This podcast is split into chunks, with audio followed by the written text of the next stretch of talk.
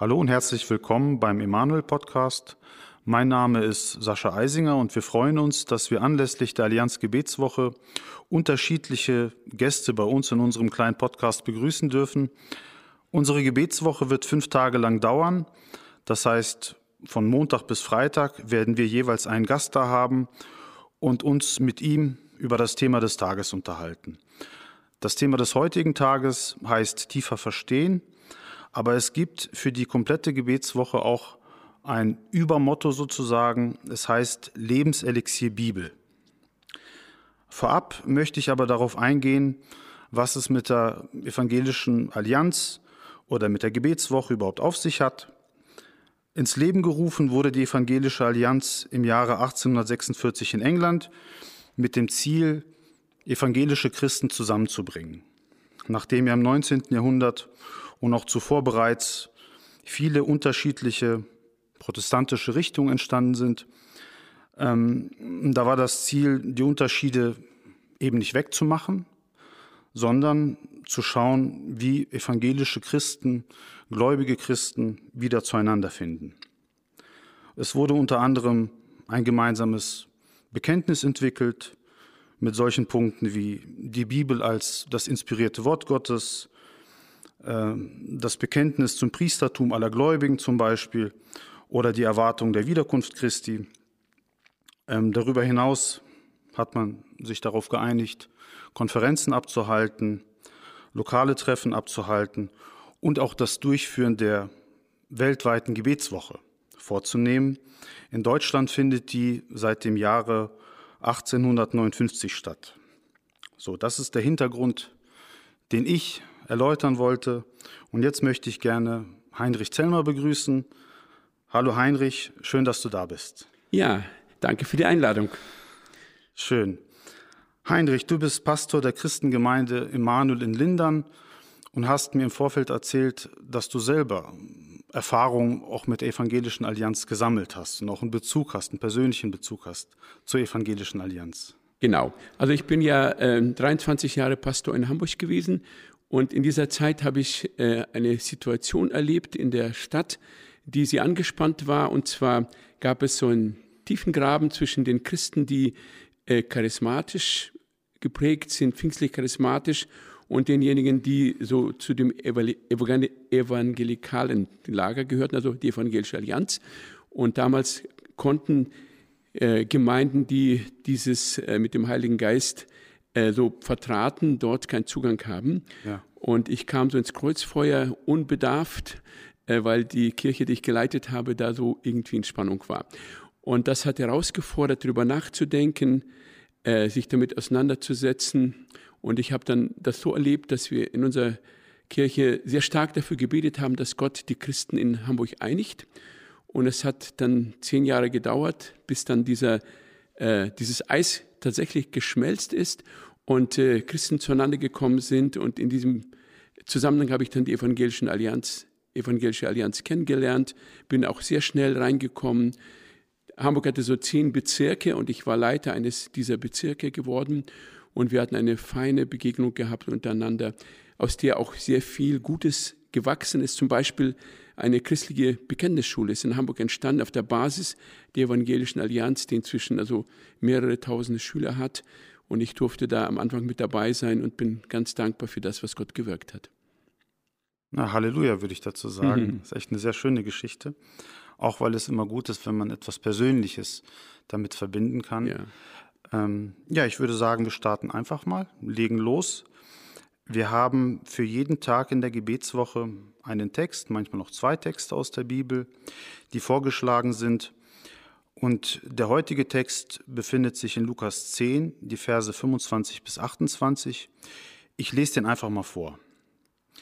Und siehe, ein Gesetzesgelehrter trat auf, versuchte ihn und sprach, Meister, was muss ich tun, um das ewige Leben zu erben? Und er sprach zu ihm, was steht im Gesetz geschrieben? Wie liest du? Er aber antwortete und sprach, Du sollst den Herrn, dein Gott, lieben mit deinem ganzen Herzen und mit deiner ganzen Seele und mit deiner ganzen Kraft und mit deinem ganzen Denken und deinen Nächsten wie dich selbst. Er sprach zu ihm, Du hast recht geantwortet. Tue dies, so wirst du leben. So viel zum Text. Ja, der Schriftgelehrte war ja ganz offensichtlich sehr vertraut mit der Heiligen Schrift. Er zitiert auch aus dem Stegreif äh, das Alte Testament beziehungsweise äh, die Bücher Mose.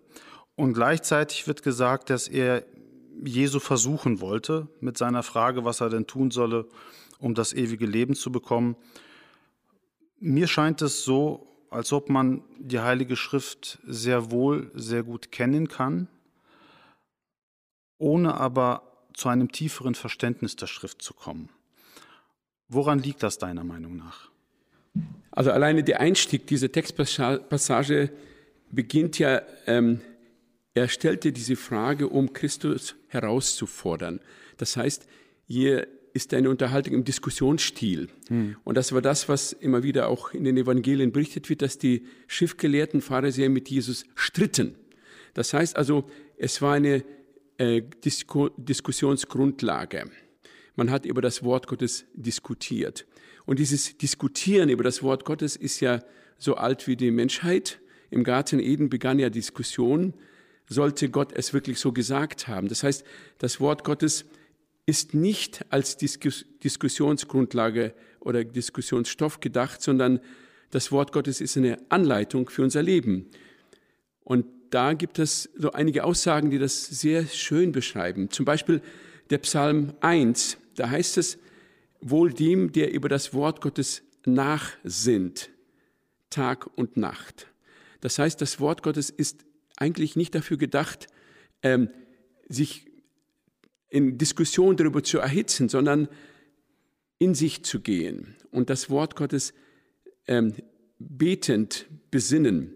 Ähm, wir haben ja auch ähm, einige andere Aussagen, zum Beispiel Maria in der Weihnachtsgeschichte. Sie hörte das, was die Hirten erzählten und sie äh, bewahrte das Wort in sich und ähm, sann darüber nach. Das ist die Art und Weise, wie wir ähm, mit dem Wort Gottes angemessen umgehen. Äh, wir haben glücklicherweise in unserer Zeit die Gelegenheit, dass jeder persönlich über das Wort Gottes nachsinnen darf, indem er eine Bibel in der Hand hat. Das heißt, man kann zu jeder Zeit irgendwo dieses Buch aufschlagen. Man ist alleine mit dem Buch und man kann darüber nachsinnen. Und das finde ich ein Geschenk Gottes in unserer Zeit. Ja. das Wirken des Wortes Gottes äh, erleben wir ja und es ist ja auch ein Segen, dass wir es wirken lassen dürfen. Ähm, es gibt aber, denke ich, trotzdem sowas wie vielleicht Methoden, ich weiß nicht, ob Methoden das richtige Wort ist, aber bestimmt ähm, Dinge, die man beachten sollte oder Voraussetzungen, die gegeben sein sollten, um eben dieses Wort Gottes tiefer wirken zu lassen in uns. Ähm, meine Frage wäre, vielleicht kannst du die drei wichtigsten Voraussetzungen nennen oder überhaupt Voraussetzungen nennen, damit das Wort Gottes oder die Heilige Schrift tatsächlich wirken können in uns. Genau, es geht ja äh, um die Thematik Tiefgang im Worte Gottes zu bekommen. Und ich sehe tatsächlich so einige Punkte. Ich möchte drei hervorheben. Das erste ist mein Respekt vor Gottes Wort. Gott ist größer als ich. Und das bedeutet, sein Wort ist größer als meine Meinung. In der Bibel wird das Wort Gottes personifiziert. Christus ist dem Wort Gottes gleichzusetzen. Am Anfang war das Wort, das Wort war bei Gott und Gott war das Wort. Und dann wird das deutlich im Zusammenhang, dass das Christus das Wort Gottes ist. In dem Buch der Offenbarung wird, äh, heißt es, dass äh, sein Name, Christi Name, ist Wort Gottes. Das heißt, in Begegnung mit dem Wort Gottes begegne ich tatsächlich Christus.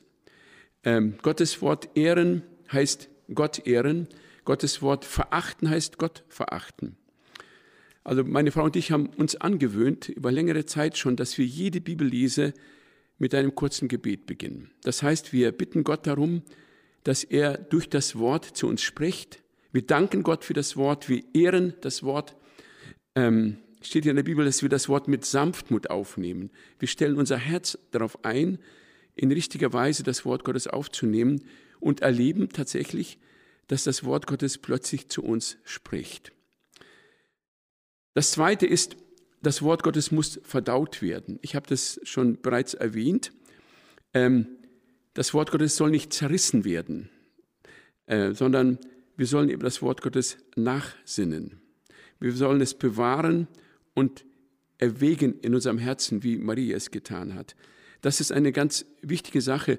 Dieses, der Tiefgang kommt dadurch, dass ich tiefer über das Wort Gottes persönlich nachdenke. Und der letzte Punkt wäre der, das letzte Verstehen des Wortes Gottes kommt durch das Tun. Das Wort Gottes ist praxistauglich. Das heißt, es ist für den Alltag gedacht und ähm, in der Umsetzung des Wortes Gottes beginne ich erst den letzten Sinn zu verstehen. Jesus sagt, ähm, wer ihm nachkommen will, der soll in seinem Wort bleiben. Wer in meinem Wort bleibt, der ist wahrhaftig mein Jünger. Und er sagt, ihr werdet die Wahrheit erkennen und die Wahrheit wird euch frei machen. Das heißt, das Erkennen des Wortes Gottes passiert in letzter, in letztem äh, dadurch, dass ich es persönlich umsetze und sehe, stelle fest, es funktioniert. Und das ist an dem Wort Gottes ja das Besondere, dass du es tatsächlich handfest äh, im Leben einsetzen kannst. Hm. Dass der Praxisbezug immer gegeben ist und dass das Wort hören im Grunde genommen auch immer mit einem Wandel im Worte Gottes verbunden genau. sein soll, sozusagen. Ja. Ich darf bestätigt erleben, es funktioniert. Und das ja. ist eben das Faszinierende am Wort Gottes. Ja, das waren sehr, sehr interessante Antworten. Ähm, ich denke auch Antworten, die zum Nachdenken anregen, die auch anregen, sich das vielleicht auch öfter oder mehrmals anzuhören. Ich würde zum Abschluss des Gesprächs gerne eine persönliche Frage stellen, und zwar die, die natürlich mit diesem sehr kuriosen und komischen Jahr zu tun hat. Ähm, es war ein sehr herausforderndes Jahr, für mich persönlich auch ein sehr schönes, auch ein entspanntes Jahr in vielerlei Hinsicht, aber ich denke gerade für jemanden, der eine Gemeinde leitet, überhaupt für Gemeinden eine sehr, sehr herausfordernde Zeit. Ähm, was hat dich in dieser Zeit getragen? Was hat dir besonders geholfen, diese Zeit zu überstehen, zu meistern, vielleicht auch Erkenntnisse daraus zu ziehen? Was war es, was dich getragen hat in dieser Zeit? Ja, das ist tatsächlich so gewesen. Ich hatte, als die Welle auf uns so kam, mich gefragt, wie, wie denkt Gott über das Ganze? Und wie, was sagt Gott uns, wie wir mit dieser Situation richtig umgehen sollen? Und irgendwie kam ich auf diese Textpassage aus dem 1. Thessaloniker Brief, Kapitel 5, Vers 18, wo es heißt, seid dankbar in allen Dingen, denn das ist Gottes Wille in Christus Jesus an euch. Und mir ist irgendwie klar geworden, dass es eine gute Übung ist, Gott tatsächlich in allen Dingen zu danken. Nicht, dass wir sagen, alles ist gut, aber in allem gibt es etwas, wofür ich Gott danken kann. Denn Gott ist ja mit drin und Gott handelt, selbst in so einer Situation, wie wir sie jetzt erleben. Und ich habe eine verblüffende Erfahrung gemacht. Dieses Danken für alles, alle Zeit, in allen Dingen, hat in mir eine Perspektive geöffnet, dass ich innerhalb dessen, was so passiert, immer wieder Aspekte entdeckt habe, die die dankenswert sind, die wirklich gut sind, dass selbst durch das Negative, was so passiert, was ja auch keineswegs gut zu reden ist, ist ja einfach eine schlimme Sache, die wir erleben, aber dass darin trotzdem Gott partiell, speziell in bestimmten Dingen seine Güte zeigt und ähm, das hat mich sehr entspannt gemacht. Und ich kann wirklich sagen, ich war in meinem ganzen Leben nie so entspannt wie in den letzten Jahren und insbesondere im letzten Jahr, weil ich mich von Gott getragen, von Gott behütet weiß, von Gott geführt weiß und ich habe etwas in mir, was mich stark macht und äh, auch widerstandsfähig macht gegen die Angst, die ja so sich breit macht. Wenn man dieser Angst Gehör schenkt, kann das schnell passieren, dass man in diese Wolke dieser Angst eingehüllt wird und, und irgendwie handlungsunfähig wird oder gar nicht mehr weiß, was ist jetzt los und, und, und aus Panik und Angst zu reagieren beginnt. Und ich bin dankbar für das Wort aus der Heiligen Schrift, das mich in dieser Weise so stärkt. Ich denke, dem gibt es nichts hinzuzufügen, Heinrich. Ähm, das war ein Hammer-Einstieg in die Gebetswoche, wie ich finde. Vielen Dank für deine Antworten, vielen Dank für die Zeit, die du dir genommen hast. Ähm, und auch bei euch, liebe Hörerinnen und Hörer, möchten wir uns für eure Aufmerksamkeit bedanken und laden euch ein, auch morgen dabei zu sein. Wir werden wieder einen weiteren spannenden Gast mit einem sehr interessanten Thema haben. Wir beiden verabschieden uns für heute, wünschen euch einen guten Start in dieses noch junge Jahr. Seid gesegnet. Bis dann. Dem möchte ich mich sehr gerne anschließen und wünsche auch gerade für diese Woche äh, uns allen, dass diese Abende, die wir miteinander erleben werden, natürlich nicht gemeinsam als Gemeinden, sondern jede Gemeinde für sich, dass es eine Zeit wird, die uns wirklich Kraft gibt für dieses neue Jahr, das beginnt und was noch sehr ungewiss ist. Wunderbar. Macht's gut. Tschüss. Danke.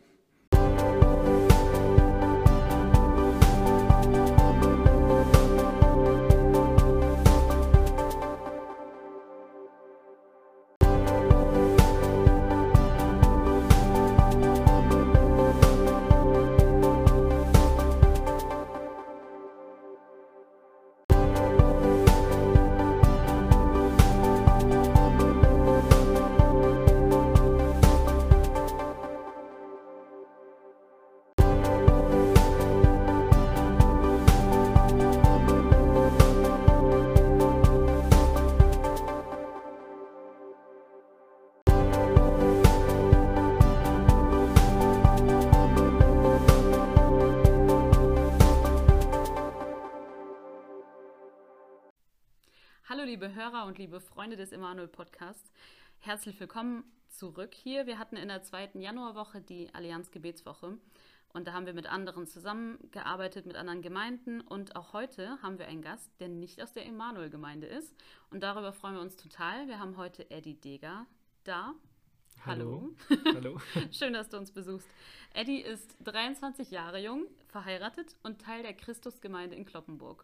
Und wir freuen uns total, dass wir heute ähm, abgesehen von den Pastoren aus der letzten Woche, unseren ersten Gast von außen so haben. Ja, danke für die Einladung. Ja, voll schön. Du bist in deiner Gemeinde Jugendleiter. Erzähl doch mal, wie es dazu kam. Genau. Ja, ich bin, ich komme aus der Christusgemeinde Kloppenburg. Ich bin dort Jugendleiter und ähm, ich bin jetzt tatsächlich erst seit fünf Jahren ähm, in der Gemeinde. Es kam dazu, ähm, dass ich damals zur Gemeinde eingeladen wurde und dann bin ich ab und zu mal mit in die Jugend mitgekommen. Und wir hatten äh, unsere damalige Jugendleiterin, die ähm, hatte mich einfach gefragt, ob ich Lust hätte, mal die Jugend mitzuleiten. Und ich selber bin eher eine zurückhaltende Person, eher ein bisschen ruhiger und habe mir das gar nicht vorstellen können. Dann habe ich aber äh, schon drüber gebetet und gefragt, ob Gott, ob es Gottes Wille ist. Und habe dann einfach zugestimmt. Ja, und dann bin ich mit ihr erstmal in der Jugendleitung gewesen und dann kam es dazu, dass dann, ähm, dass die Jugendleitung sich dann ein ähm, bisschen weiter verstärkt hat und unsere Jugendleiterin von damals ist weggezogen und dann habe ich die Jugendleitung komplett übernommen. Mhm. Und das war nicht so, dass ich mir von Anfang an gedacht habe, als ich in die Gemeinde gekommen bin, ich werde auf jeden Fall Jugendleiter, sondern manchmal sind Gottes Wege einfach anders wie unsere Wege und da habe ich ihm einfach ja vertraut. Ja, da rutscht man dann manchmal einfach so rein, ne? Genau. Ähm, oft ist ja der Vorgänger sozusagen ein Vorbild. Ich weiß nicht, ob, ob deine frühere Jugendleiterin, das wird ja mhm. wahrscheinlich Annette gewesen sein. Ja, richtig, richtig. ja, dass äh, die auch manchmal so ein Vorbild ist oder so. Aber hast du denn generell so ein, so ein Ideal für dich? Wie sieht für dich der ideale Jugendleiter aus? Ja, also ich habe mir von Annette ganz viel abgucken können. Ich fand es schon gut, wie sie das gemacht hat. Sie war auch, also nicht so wie ich zurückhaltend, sondern sie war eher ein bisschen lebendiger und ein bisschen offener. Und das finde ich eigentlich ganz gut. Ich finde das ganz, ganz cool, wenn man vor allem mit den Jugendlichen so umgehen kann. Aber ähm, auch ich als, als zurückhaltendere Person denke nicht, dass Gott mich da nicht gebrauchen kann. Also ich denke, dass für Gott nichts unmöglich ist und ähm, dass Gott sich was dabei gedacht hat, mich zu berufen. Ich denke, das ist genauso wie damals bei Mose, als ähm, Gott gesagt hat, du bist die auserwählte Person, die mein Volk Israel aus Ägypten führt. Und da hat er sich auch gedacht, ich bin doch gar nicht der Richtige dafür. Ich kann doch gar nicht so gut sprechen und Gott hat ihn gebraucht und so denke ich, gebraucht Gott jeden, wie auch mich dann jetzt. Das finde ich, hast du sehr schön gesagt. Das ist wirklich so. Manchmal mhm. denken wir halt, ich bin dafür gar nicht so ausgestattet sozusagen und dann denkt sich Gott, ja doch, gerade deshalb, ja.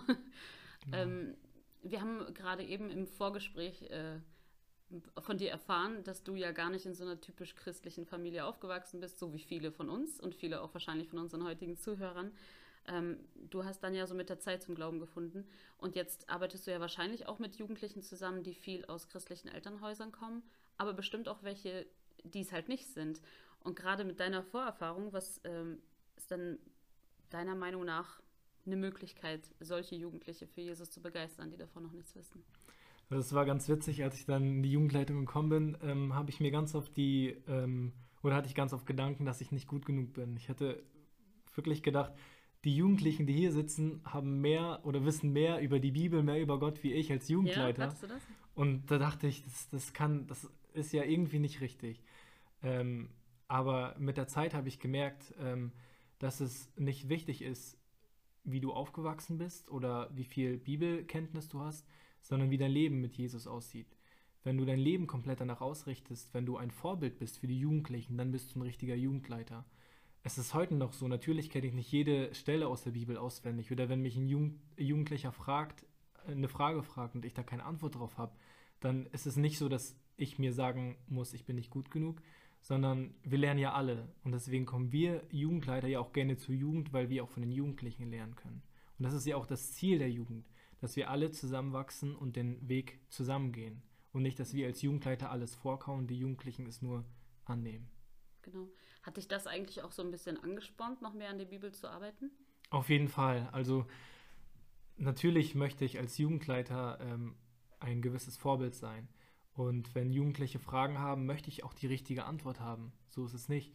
Ähm, und ich denke, die Jugendlichen sind gerade in einem Alter, ähm, wo sie ganz viel mit Social Media vielleicht auch abgelenkt werden, beispielsweise.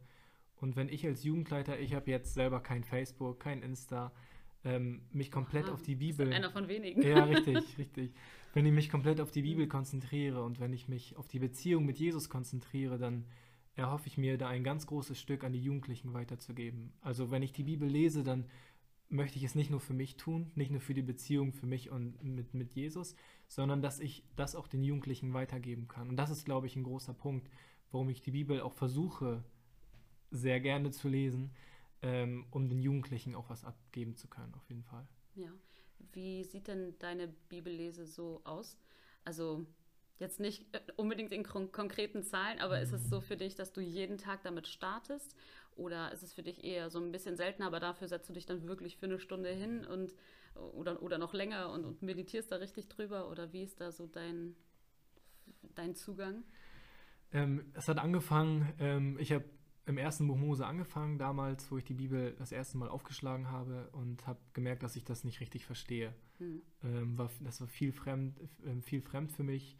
Dann habe ich aber angefangen, einen Leseplan zu lesen, der über das ganze Jahr geht, wo man dann einmal durch die Bibel durchkommt. Und ich habe mir unbedingt fest äh, vorgenommen, dass ich den Leseplan schaffe. Ja, und so habe ich dann einfach angefangen, den Leseplan zu lesen, auch wenn ich anfangs nicht alles verstanden habe. Aber trotzdem kam ich dann ja auch mit dem Neuen Testament in Berührung, mit mhm. den Evangelien. Und so versuche ich das auch heute zu machen. Ich habe die Bibel jetzt durch, ich habe den Leseplan geschafft, vielleicht nicht ganz genau in einem Jahr, ich habe noch ein paar Monate länger gebraucht. Ich wollte gerade fragen.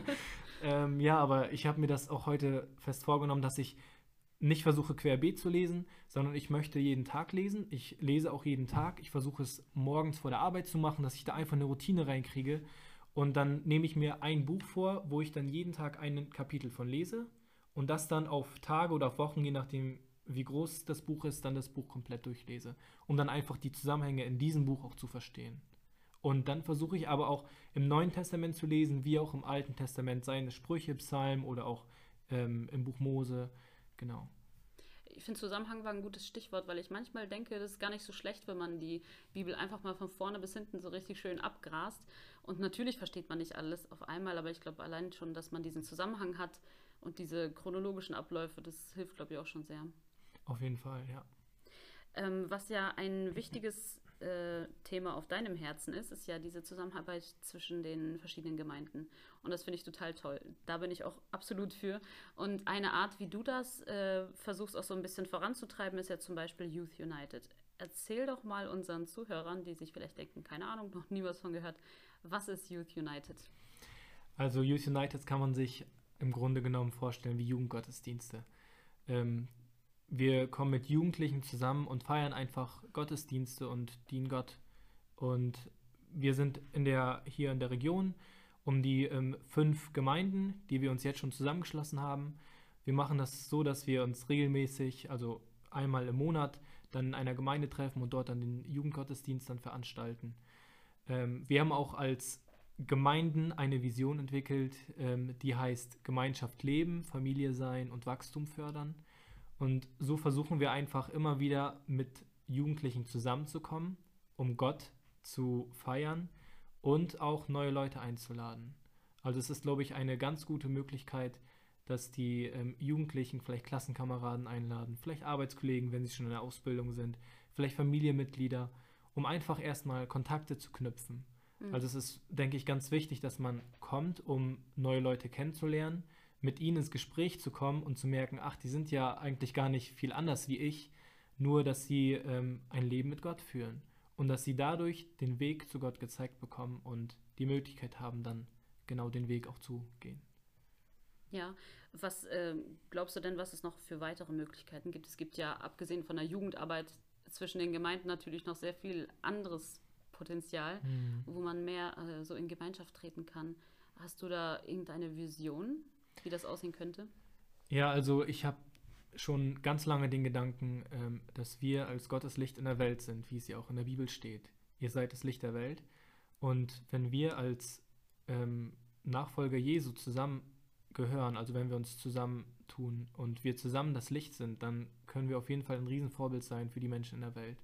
Dass die äh, Menschen dann vielleicht auch den Wunsch einfach bekommen, ähm, genauso zu sein wie wir, voll mit Freude, voll mit Gerechtigkeit, voll mit Frieden, mit allen Problemen, ähm, sorglos umgehen. Und ähm, ich denke, wenn wir als Jugend vielleicht anfangen, das zu leben, wenn wir allein schon mit uns fünf Gemeinden so anfangen, dann kann daraus etwas Großes entstehen. Und ich habe den Wunsch, dass wir nicht nur wir in unseren örtlichen Gemeinden zusammenarbeiten, sondern dass wir irgendwann auch überregional, vielleicht deutschlandweit, vielleicht Europa und weltweit zusammenarbeiten, dass wir uns als Jugendliche oder überhaupt als Nachfolger Jesu ähm, ja wie, wie ein Leib Christi sehen, dass wir nicht sagen, ich gehöre zu der Gemeinde, wo ich hergekommen bin, wo ich vielleicht hineingeboren wurde und ähm, halte mich nur an diesem Gebäude fest, sondern dass wir über die Grenzen hinausgehen, dass wir uns nicht durch Wände einschränken lassen, sondern dass wir ja der Leib Christi sind. So wie Paulus ja auch ganz viele Briefe geschrieben hat zu verschiedenen Gemeinden, da hat er ja auch nicht den Unterschied gemacht. Ihr, ihr seid die Epheser, ihr seid ähm, die anderen und ähm, ihr gehört nicht zusammen, sondern er hat jedem das Gleiche gewünscht, nämlich Frieden und Gnade von Gott. Und so sollten wir das auch tun. Natürlich gibt es Gemeinden, die, ähm, die das vielleicht ein bisschen anders ausleben. Ist vielleicht gar nicht schlimm. Mhm. Aber trotzdem sollten wir alle erkennen, dass wir dasselbe Fundament haben, dass Jesus Christus ist und aus dem Grund zusammenkommen. Und ich wünsche mir einfach, dass wir wirklich irgendwann, weil es nicht nur mein Wunsch ist, sondern weil es in der Bibel steht, dass wir alle zusammenkommen und ähm, keine Unterschiede machen, weil wir alle dem gleichen Gott angehören. Ja, und dass wir uns dann auch nicht mehr so sehr darauf konzentrieren, was unterscheidet uns voneinander. Warum sind wir jetzt zwei Gemeinden und nicht eine, weil wir das vielleicht mehr betonen und ihr das vielleicht mehr betont, genau. sondern dass man diese Gemeinsamkeit, diesen Gott als Fundament da einfach betont. Das finde ich einen sehr schönen Gedanken. Ähm, wir fragen ja gerne all unsere Besucher, äh, welche Bibelstelle sie in letzter Zeit besonders berührt ähm, hat. Und du hast ja auch eine schöne Bibelstelle mitgebracht. Die wurde auch schon ein bisschen im Rahmen der Allianz Gebetswoche erwähnt. Und genau, erzähl uns mal deine Gedanken. Ähm, also ich habe mir jetzt ähm, die Stelle äh, vom Barmherzigen Samariter nochmal durchgelesen. Und ich habe da ganz klar gemerkt, ähm, was es heißt, Nächstenliebe zu, zu leben wir sehen, dass ähm, drei, ja, dass drei Leute an einem Menschen vorbeigegangen sind, der Hilfe braucht. Das war einmal ein Priester, ein Levit, also ein Tempeldiener und der barmherzige Samariter.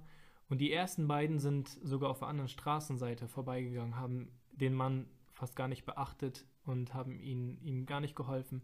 Und der Letzte, der hat einfach die Nächstenliebe geliebt. Und das sagt Jesus ja auch an der Stelle, dass das der Nächste ist, der zu dem man hingeht und der ihm hilft, der nicht, da, ähm, der nicht über, über diese Situation hinwegläuft, sondern der gerade auf diesen Menschen zugeht und ihm hilft. Und ich denke, das ist ganz wichtig, dass wir das auch versuchen zu leben. Dass wir sagen, ähm, ja, wir gehören einer Gemeinde an, wir gehören Gott an, wir gehören Jesus an, aber dass wir das auch in unserem Leben wirken. Dass wir unsere Liebe nicht nur in leeren Worten ausleben, sondern vor allem in Taten. Dass wir alle zusammen, ähm, ja, einfach Gott auf dieser Erde repräsentieren. Dass wir die Liebe zu unserem Nächsten, aber auch zu Gott in dieser, auf dieser Welt ähm, den Menschen nahebringen. Und ich denke, wir sind vielleicht ein paar, also viele auch Prediger, viele Jugendleiter. Trotzdem dürfen wir uns niemals erhöhen und sagen, ich bin, ja, ich bin, ich habe so eine ähm, große Position und ich brauche diesem Menschen jetzt nicht zu helfen, er, ihm wird schon geholfen, sondern dass wir uns immer wieder erniedrigen, so wie Jesus sich erniedrigt hat und seinen Jüngern die Füße gewaschen hat, so sollen wir uns auch erniedrigen in Demut und sagen, ich möchte den Menschen helfen. Und wenn wir das alle zusammen tun und wir keinen Unterschied mehr machen zwischen den Gemeinden, sondern wir als, uns als eine Einheit sehen, dann können wir das Licht Gottes so weit in die Welt bringen, dass es nicht mehr ja, überschaubar sein wird, sondern dass alle Menschen auf dieses Licht hinschauen. Wow. ich habe Gänsehaut. ja, das finde ich voll toll. Schöne Bibelstelle, du hast das so schön erklärt, auch ähm, sehr ermunternd und ich glaube auch, dass du auf jeden Fall deinen Teil dazu beitragen wirst, dass wir mit den Gemeinden auch ein bisschen mehr in, in Gemeinschaft leben können. Und wir freuen uns sehr, dass du heute da warst. Äh, fast genauso sehr freue ich mich drauf, dass du uns bestimmt nochmal beehrst, weil wir im Vorgespräch ein bisschen drüber geredet haben, wie du zum Glauben gefunden hast. Und es sind eh immer so spannende Geschichten. Ich liebe das, mir das immer anzuhören. Und ja, an der Stelle verabschieden wir uns von unseren Zuhörern. Schön, dass ihr heute wieder dabei wart und dass ihr uns und Eddie zugehört habt. Und dir natürlich danke, dass du dir die Zeit für uns genommen hast. Ja, vielen Dank. Ja, und ähm, ich wünsche mir auf jeden Fall für dich, dass du deine Vision ähm, weiterhin nachverfolgen kannst. Danke, danke. Genau. Okay. Ciao, Leute. Tschüss. Hallo, liebe Hörer und liebe Freunde des Emanuel Podcasts. Herzlich willkommen zurück hier. Wir hatten in der zweiten Januarwoche die Allianz Gebetswoche und da haben wir mit anderen zusammengearbeitet, mit anderen Gemeinden und auch heute haben wir einen Gast, der nicht aus der Emanuel-Gemeinde ist und darüber freuen wir uns total. Wir haben heute Eddie Deger da. Hallo. Hallo. Schön, dass du uns besuchst. Eddie ist 23 Jahre jung, verheiratet und Teil der Christusgemeinde in Kloppenburg. Und wir freuen uns total, dass wir heute, ähm, abgesehen von den Pastoren aus der letzten Woche, unseren ersten Gast von außen so haben. Ja, danke für die Einladung. Ja, voll schön. Du bist in deiner Gemeinde Jugendleiter. Erzähl doch mal, wie es dazu kam. Genau. Ja, ich bin, ich komme aus der Christusgemeinde Kloppenburg. Ich bin dort Jugendleiter und ähm, ich bin jetzt tatsächlich erst seit fünf Jahren ähm, in der Gemeinde. Es kam dazu, ähm, dass ich damals zur Gemeinde eingeladen wurde und dann bin ich ab und zu mal mit in die Jugend mitgekommen und wir hatten äh, unsere damalige Jugendleiterin, die ähm, hatte mich einfach gefragt, ob ich Lust hätte, mal die Jugend mitzuleiten. Und ich selber bin eher eine zurückhaltende Person, eher ein bisschen ruhiger und habe mir das gar nicht vorstellen können. Dann habe ich aber äh, schon drüber gebetet und gefragt, ob Gott, ob es Gottes Wille ist und habe dann einfach zugestimmt. Ja, und dann bin ich mit ihr erstmal in der Jugendleitung gewesen und dann kam es dazu, dass dann, ähm, dass die Jugendleitung sich dann ein ähm, bisschen weiter verstärkt hat und unsere Jugendleiterin von damals ist weggezogen und dann habe ich die Jugendleitung komplett übernommen. Mhm. Und das war nicht so, dass ich mir von Anfang an gedacht habe, als ich in die Gemeinde gekommen bin, ich werde auf jeden Fall Jugendleiter, sondern manchmal sind Gottes Wege einfach anders wie unsere Wege und da habe ich ihm einfach ja, vertraut. Ja, da rutscht man dann manchmal einfach so rein, ne? Genau. Ähm, oft ist ja der Vorgänger sozusagen ein Vorbild. Ich weiß nicht, ob, ob deine frühere Jugendleiterin, das wird ja mhm. wahrscheinlich Annette gewesen sein. Ja, richtig, richtig. ja, dass äh, die auch manchmal so ein Vorbild ist oder so. Aber hast du denn generell so ein, so ein Ideal für dich? Wie sieht für dich der ideale Jugendleiter aus? Ja, also ich habe mir von Annette ganz viel abgucken können. Ich fand es schon gut, wie sie das gemacht hat. Sie war auch, also nicht so wie ich, zurückhaltend, sondern sie war eher ein bisschen lebendiger und ein bisschen offener. Und das finde ich eigentlich ganz gut. Ich finde das ganz, ganz cool, wenn man vor allem mit den Jugendlichen so umgehen kann. Aber ähm, auch ich als, als zurückhaltenderer Person denke nicht, dass Gott mich da nicht gebrauchen kann. Also ich denke, dass für Gott nichts unmöglich ist und ähm, dass Gott sich was dabei gedacht hat, mich zu berufen. Ich denke, das ist genauso wie damals bei Mose, als ähm, Gott gesagt hat, du bist die auserwählte Person, die mein Volk Israel aus Ägypten führt. Und da hat er sich auch gedacht, ich bin doch gar nicht der Richtige dafür. Ich kann doch gar nicht so gut sprechen und Gott hat ihn gebraucht. Und so denke ich, gebraucht Gott jeden, wie auch mich dann jetzt. Das finde ich, hast du sehr schön gesagt. Das ist wirklich so. Manchmal mhm. denken wir halt, ich bin dafür gar nicht so ausgestattet sozusagen und dann denkt sich Gott, ja doch, gerade deshalb, ja. Genau. Ähm, wir haben gerade eben im Vorgespräch äh, von dir erfahren, dass du ja gar nicht in so einer typisch christlichen Familie aufgewachsen bist, so wie viele von uns und viele auch wahrscheinlich von unseren heutigen Zuhörern.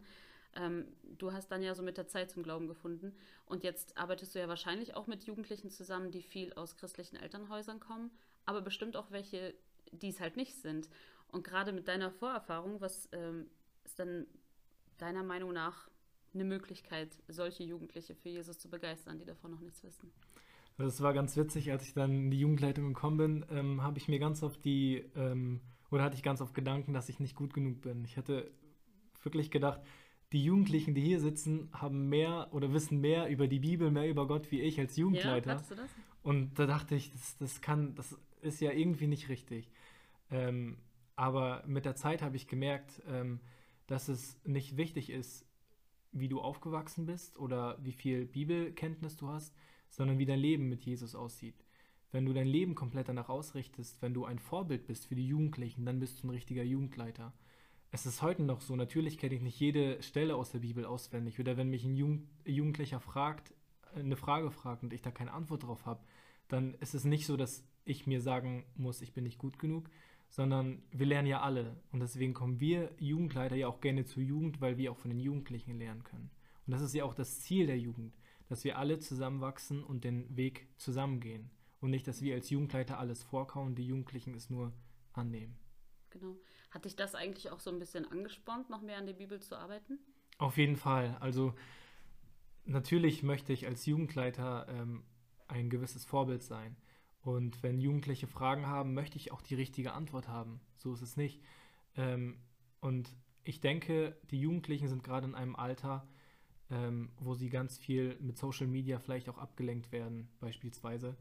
Und wenn ich als Jugendleiter, ich habe jetzt selber kein Facebook, kein Insta, ähm, mich komplett Aha, auf die Bibel. Einer von wenigen. Ja, richtig, richtig. Wenn ich mich komplett auf die Bibel konzentriere und wenn ich mich auf die Beziehung mit Jesus konzentriere, dann erhoffe ich mir, da ein ganz großes Stück an die Jugendlichen weiterzugeben. Also wenn ich die Bibel lese, dann möchte ich es nicht nur für mich tun, nicht nur für die Beziehung für mich und mit, mit Jesus, sondern dass ich das auch den Jugendlichen weitergeben kann. Und das ist, glaube ich, ein großer Punkt, warum ich die Bibel auch versuche, sehr gerne zu lesen, ähm, um den Jugendlichen auch was abgeben zu können, auf jeden Fall. Ja. Wie sieht denn deine Bibellese so aus? Also jetzt nicht äh, unbedingt in konkreten Zahlen, aber ist es so für dich, dass du jeden Tag damit startest? Oder ist es für dich eher so ein bisschen seltener, aber dafür setzt du dich dann wirklich für eine Stunde hin und oder, oder noch länger und, und meditierst da richtig drüber? Oder wie ist da so dein, dein Zugang? Ähm, es hat angefangen, ähm, ich habe im ersten Buch Mose angefangen, damals, wo ich die Bibel das erste Mal aufgeschlagen habe und habe gemerkt, dass ich das nicht richtig verstehe. Hm. Ähm, war, das war viel fremd, äh, viel fremd für mich. Dann habe ich aber angefangen, einen Leseplan zu lesen, der über das ganze Jahr geht, wo man dann einmal durch die Bibel durchkommt. Und ich habe mir unbedingt fest äh, vorgenommen, dass ich den Leseplan schaffe. Ja, und so habe ich dann einfach angefangen, den Leseplan zu lesen, auch wenn ich anfangs nicht alles verstanden habe. Aber trotzdem kam ich dann ja auch mit dem Neuen Testament in Berührung, mit mhm. den Evangelien. Und so versuche ich das auch heute zu machen. Ich habe die Bibel jetzt durch, ich habe den Leseplan geschafft, vielleicht nicht ganz genau in einem Jahr, ich habe noch ein paar Monate länger gebraucht. Ich wollte gerade fragen. ähm, ja, aber ich habe mir das auch heute fest vorgenommen, dass ich nicht versuche querbeet zu lesen, sondern ich möchte jeden Tag lesen. Ich lese auch jeden Tag. Ich versuche es morgens vor der Arbeit zu machen, dass ich da einfach eine Routine reinkriege. Und dann nehme ich mir ein Buch vor, wo ich dann jeden Tag ein Kapitel von lese und das dann auf Tage oder auf Wochen, je nachdem, wie groß das Buch ist, dann das Buch komplett durchlese, um dann einfach die Zusammenhänge in diesem Buch auch zu verstehen. Und dann versuche ich aber auch im Neuen Testament zu lesen, wie auch im Alten Testament, seine Sprüche, Psalmen oder auch ähm, im Buch Mose Genau. Ich finde, Zusammenhang war ein gutes Stichwort, weil ich manchmal denke, das ist gar nicht so schlecht, wenn man die Bibel einfach mal von vorne bis hinten so richtig schön abgrast. Und natürlich versteht man nicht alles auf einmal, aber ich glaube allein schon, dass man diesen Zusammenhang hat und diese chronologischen Abläufe, das hilft, glaube ich, auch schon sehr. Auf jeden Fall, ja. Ähm, was ja ein wichtiges äh, Thema auf deinem Herzen ist, ist ja diese Zusammenarbeit zwischen den verschiedenen Gemeinden. Und das finde ich total toll. Da bin ich auch absolut für. Und eine Art, wie du das äh, versuchst auch so ein bisschen voranzutreiben, ist ja zum Beispiel Youth United. Erzähl doch mal unseren Zuhörern, die sich vielleicht denken, keine Ahnung, noch nie was von gehört, was ist Youth United? Also Youth United kann man sich im Grunde genommen vorstellen wie Jugendgottesdienste. Ähm, wir kommen mit Jugendlichen zusammen und feiern einfach Gottesdienste und dienen Gott. Und wir sind in der, hier in der Region um die ähm, fünf Gemeinden, die wir uns jetzt schon zusammengeschlossen haben. Wir machen das so, dass wir uns regelmäßig, also einmal im Monat, dann in einer Gemeinde treffen und dort dann den Jugendgottesdienst dann veranstalten. Ähm, wir haben auch als Gemeinden eine Vision entwickelt, ähm, die heißt Gemeinschaft leben, Familie sein und Wachstum fördern. Und so versuchen wir einfach immer wieder mit Jugendlichen zusammenzukommen, um Gott zu feiern und auch neue Leute einzuladen. Also es ist, glaube ich, eine ganz gute Möglichkeit, dass die ähm, Jugendlichen vielleicht Klassenkameraden einladen, vielleicht Arbeitskollegen, wenn sie schon in der Ausbildung sind, vielleicht Familienmitglieder, um einfach erstmal Kontakte zu knüpfen. Mhm. Also es ist, denke ich, ganz wichtig, dass man kommt, um neue Leute kennenzulernen, mit ihnen ins Gespräch zu kommen und zu merken, ach, die sind ja eigentlich gar nicht viel anders wie ich, nur dass sie ähm, ein Leben mit Gott führen und dass sie dadurch den Weg zu Gott gezeigt bekommen und die Möglichkeit haben, dann genau den Weg auch zu gehen. Ja, was äh, glaubst du denn, was es noch für weitere Möglichkeiten gibt? Es gibt ja, abgesehen von der Jugendarbeit zwischen den Gemeinden, natürlich noch sehr viel anderes Potenzial, mhm. wo man mehr äh, so in Gemeinschaft treten kann. Hast du da irgendeine Vision, wie das aussehen könnte? Ja, also ich habe schon ganz lange den Gedanken, ähm, dass wir als Gottes Licht in der Welt sind, wie es ja auch in der Bibel steht. Ihr seid das Licht der Welt. Und wenn wir als ähm, Nachfolger Jesu zusammengehören, also wenn wir uns zusammentun und wir zusammen das Licht sind, dann können wir auf jeden Fall ein Riesenvorbild sein für die Menschen in der Welt. Dass die äh, Menschen dann vielleicht auch den Wunsch einfach bekommen, ähm, genauso zu sein wie wir, voll mit Freude, voll mit Gerechtigkeit, voll mit Frieden, mit allen Problemen, ähm, sorglos umgehen. Und ähm, ich denke, wenn wir als Jugend vielleicht anfangen, das zu leben, wenn wir allein schon mit uns fünf Gemeinden so anfangen, dann kann daraus etwas Großes entstehen. Und ich habe den Wunsch, dass wir nicht nur wir in unseren örtlichen Gemeinden zusammenarbeiten, sondern dass wir irgendwann auch überregional, vielleicht deutschlandweit, vielleicht Europa und weltweit zusammenarbeiten, dass wir uns als Jugendliche oder überhaupt als Nachfolger Jesu ähm, ja wie, wie ein Leib Christi sehen, dass wir nicht sagen, ich gehöre zu der Gemeinde, wo ich hergekommen bin, wo ich vielleicht hineingeboren wurde und ähm, halte mich nur an diesem Gebäude fest, sondern dass wir über die Grenzen hinausgehen, dass wir uns nicht durch Wände einschränken lassen, sondern dass wir ja der Leib Christi sind so wie Paulus ja auch ganz viele Briefe geschrieben hat zu verschiedenen Gemeinden, da hat er ja auch nicht den Unterschied gemacht. Ihr, ihr seid die Epheser, ihr seid ähm, die anderen und ähm, ihr gehört nicht zusammen, sondern er hat jeden das Gleiche gewünscht, nämlich Frieden und Gnade von Gott. Und so sollten wir das auch tun. Natürlich gibt es Gemeinden, die, ähm, die das vielleicht ein bisschen anders ausleben. Ist vielleicht gar nicht schlimm. Mhm. Aber trotzdem sollten wir alle erkennen, dass wir dasselbe Fundament haben, dass Jesus Christus ist und aus dem Grund zusammenkommen. Und ich wünsche mir einfach, dass wir wirklich irgendwann, weil es nicht nur mein Wunsch ist, sondern weil es in der Bibel steht, dass wir alle zusammenkommen und ähm, keine Unterschiede machen, weil wir alle dem gleichen Gott angehören. Ja, und dass wir uns dann auch nicht mehr so sehr darauf konzentrieren, was unterscheidet uns voneinander. Warum sind wir jetzt zwei Gemeinden und nicht eine, weil wir das vielleicht mehr betonen und ihr das vielleicht mehr betont, genau. sondern dass man diese Gemeinsamkeit, diesen Gott als Fundament da einfach betont. Das finde ich einen sehr schönen Gedanken. Ähm, wir fragen ja gerne all unsere Besucher, äh, welche Bibelstelle sie in letzter Zeit besonders berührt ähm, hat. Und du hast ja auch eine schöne Bibelstelle mitgebracht. Die wurde auch schon ein bisschen im Rahmen der Allianz Gebetswoche erwähnt. Und genau, erzähl uns mal deine Gedanken. Ähm, also ich habe mir jetzt ähm, die Stelle äh, vom Barmherzigen Samariter nochmal durchgelesen. Und ich habe da ganz klar gemerkt, ähm, was es heißt, Nächstenliebe zu, zu leben wir sehen, dass ähm, drei, ja, dass drei Leute an einem Menschen vorbeigegangen sind, der Hilfe braucht. Das war einmal ein Priester, ein Levit, also ein Tempeldiener und der barmherzige Samariter. Und die ersten beiden sind sogar auf der anderen Straßenseite vorbeigegangen, haben den Mann fast gar nicht beachtet und haben ihn, ihm gar nicht geholfen. Und der Letzte, der hat einfach die Nächstenliebe geliebt. Und das sagt Jesus ja auch an der Stelle, dass das der Nächste ist, der zu dem man hingeht und der ihm hilft, der nicht, der, ähm, der nicht über, über diese Situation hinwegläuft, sondern der gerade auf diesen Menschen zugeht und ihm hilft. Und ich denke, das ist ganz wichtig, dass wir das auch versuchen zu leben. Dass wir sagen, ähm, ja, wir gehören einer Gemeinde an, wir gehören Gott an, wir gehören Jesus an, aber dass wir das auch in unserem Leben wirken, dass wir unsere Liebe nicht nur in leeren Worten ausleben, sondern vor allem in Taten, dass wir alle zusammen ähm, ja einfach Gott auf dieser Erde repräsentieren, dass wir die Liebe zu unserem Nächsten, aber auch zu Gott in dieser, auf dieser Welt ähm, den Menschen nahebringen. Und ich denke, wir sind vielleicht ein paar, also viele auch Prediger, viele Jugendleiter. Trotzdem dürfen wir uns niemals erhöhen und sagen, ich bin, ja, ich bin, ich habe so eine ähm, große Position und ich brauche diesem Menschen jetzt nicht zu helfen, er, ihm wird schon geholfen, sondern dass wir uns immer wieder erniedrigen, so wie Jesus sich erniedrigt hat und seinen Jüngern die Füße gewaschen hat, so sollen wir uns auch erniedrigen in Demut und sagen, ich möchte den Menschen helfen. Und wenn wir das alle zusammen tun und wir keinen Unterschied mehr machen zwischen den Gemeinden, sondern wir als, uns als eine Einheit sehen, dann können wir das Licht Gottes so weit in die Welt bringen, dass es nicht mehr ja, überschaubar sein wird, sondern dass alle Menschen auf dieses Licht hinschauen. Wow, ich habe Gänsehaut.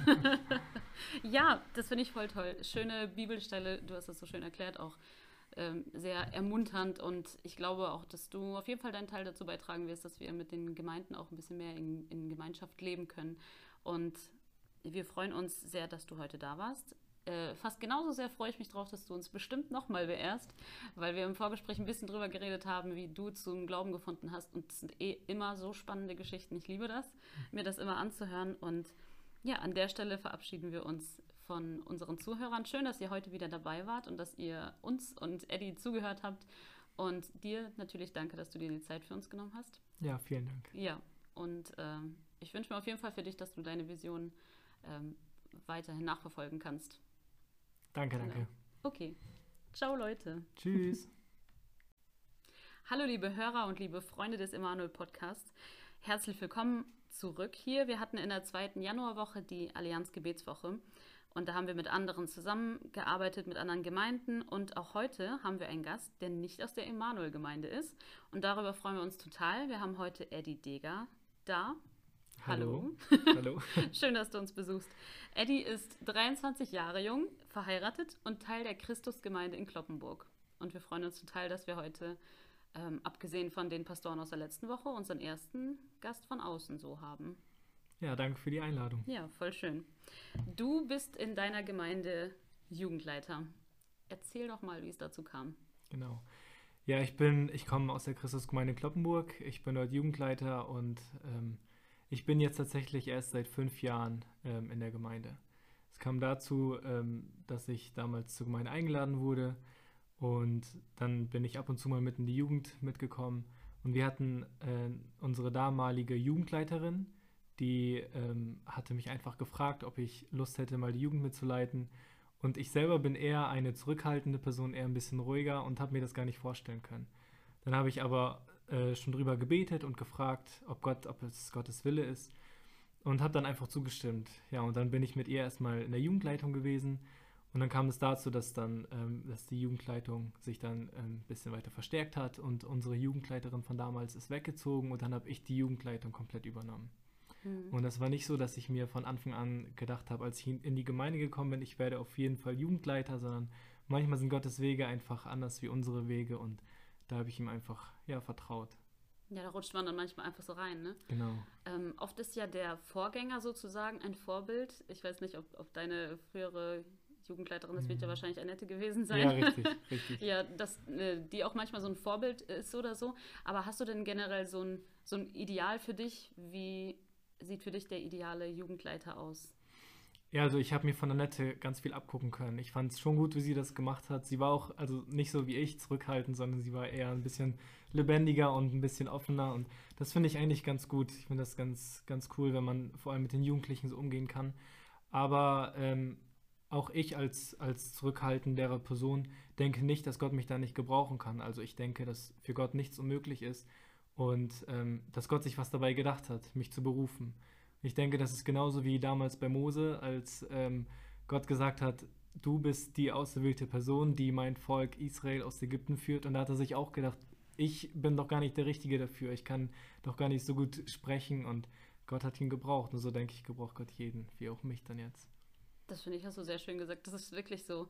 Manchmal mhm. denken wir halt, ich bin dafür gar nicht so ausgestattet sozusagen. Und dann denkt sich Gott, ja, doch, gerade deshalb, ja. Genau. Ähm, wir haben gerade eben im Vorgespräch äh, von dir erfahren, dass du ja gar nicht in so einer typisch christlichen Familie aufgewachsen bist, so wie viele von uns und viele auch wahrscheinlich von unseren heutigen Zuhörern. Ähm, du hast dann ja so mit der Zeit zum Glauben gefunden und jetzt arbeitest du ja wahrscheinlich auch mit Jugendlichen zusammen, die viel aus christlichen Elternhäusern kommen, aber bestimmt auch welche, die es halt nicht sind.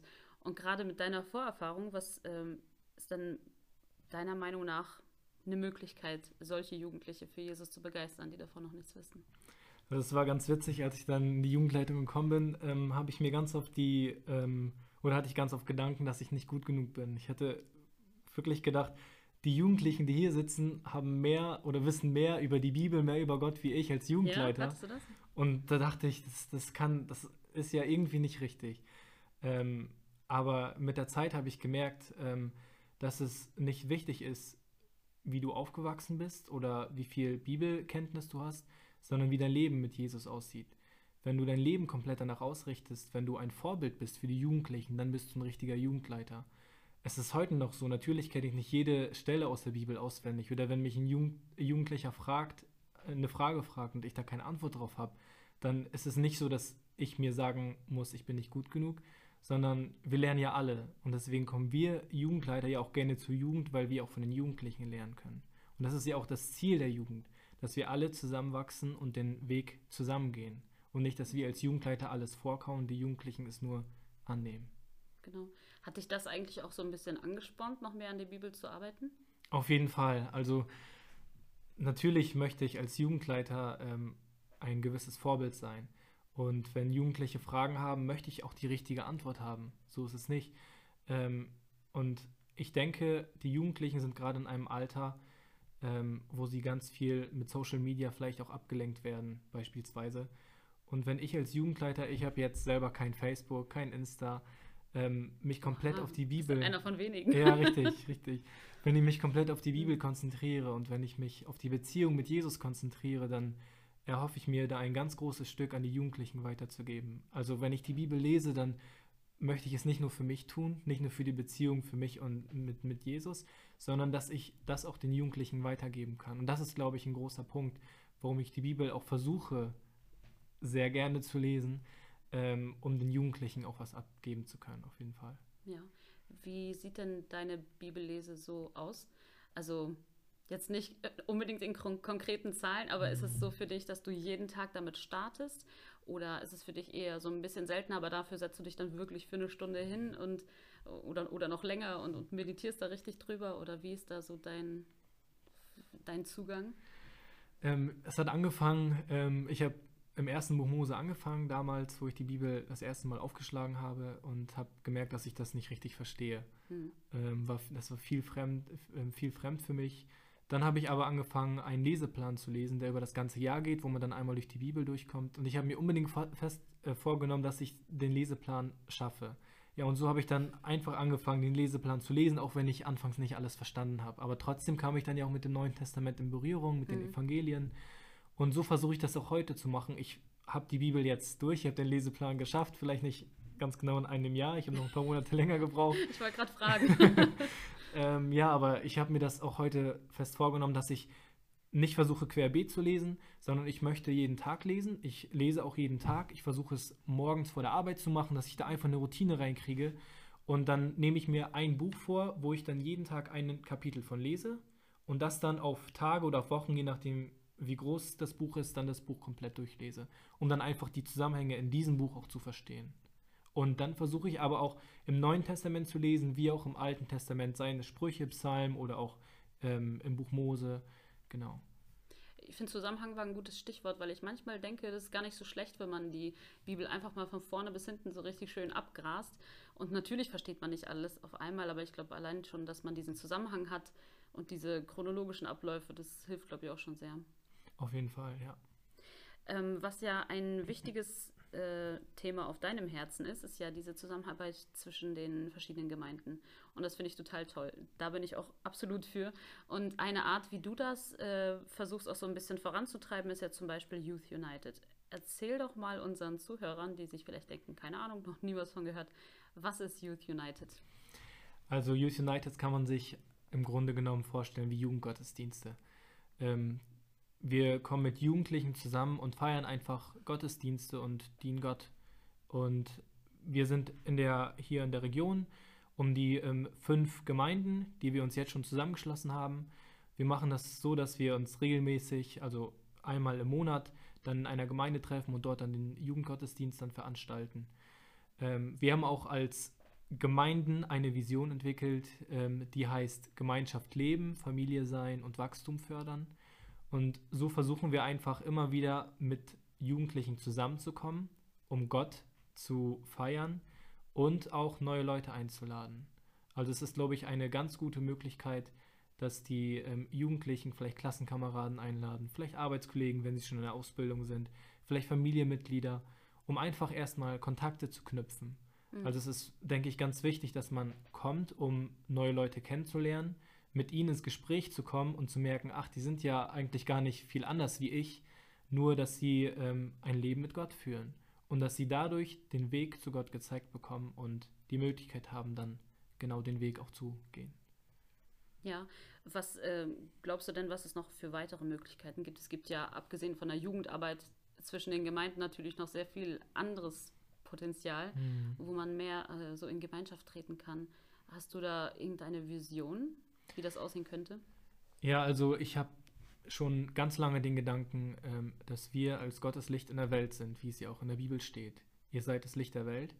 Und wenn wir als ähm, Nachfolger Jesu zusammengehören, also wenn wir uns zusammentun und wir zusammen das Licht sind, dann können wir auf jeden Fall ein Riesenvorbild sein für die Menschen in der Welt. Dass die äh, Menschen dann vielleicht auch den Wunsch einfach bekommen, ähm, genauso zu sein wie wir, voll mit Freude, voll mit Gerechtigkeit, voll mit Frieden, mit allen Problemen, ähm, sorglos umgehen. Und ähm, ich denke, wenn wir als Jugend vielleicht anfangen, das zu leben, wenn wir allein schon mit uns fünf Gemeinden so anfangen, dann kann daraus etwas Großes entstehen. Und ich habe den Wunsch, dass wir nicht nur wir in unseren örtlichen Gemeinden zusammenarbeiten, sondern dass wir irgendwann auch überregional, vielleicht deutschlandweit, vielleicht Europa und weltweit zusammenarbeiten, dass wir uns als Jugendliche oder überhaupt als Nachfolger Jesu ähm, ja wie, wie ein Leib Christi sehen, dass wir nicht sagen, ich gehöre zu der Gemeinde, wo ich hergekommen bin, wo ich vielleicht hineingeboren wurde und ähm, halte mich nur an diesem Gebäude fest, sondern dass wir über die Grenzen hinausgehen, dass wir uns nicht durch Wände einschränken lassen, sondern dass wir ja der Leib Christi sind. So wie Paulus ja auch ganz viele Briefe geschrieben hat zu verschiedenen Gemeinden, da hat er ja auch nicht den Unterschied gemacht.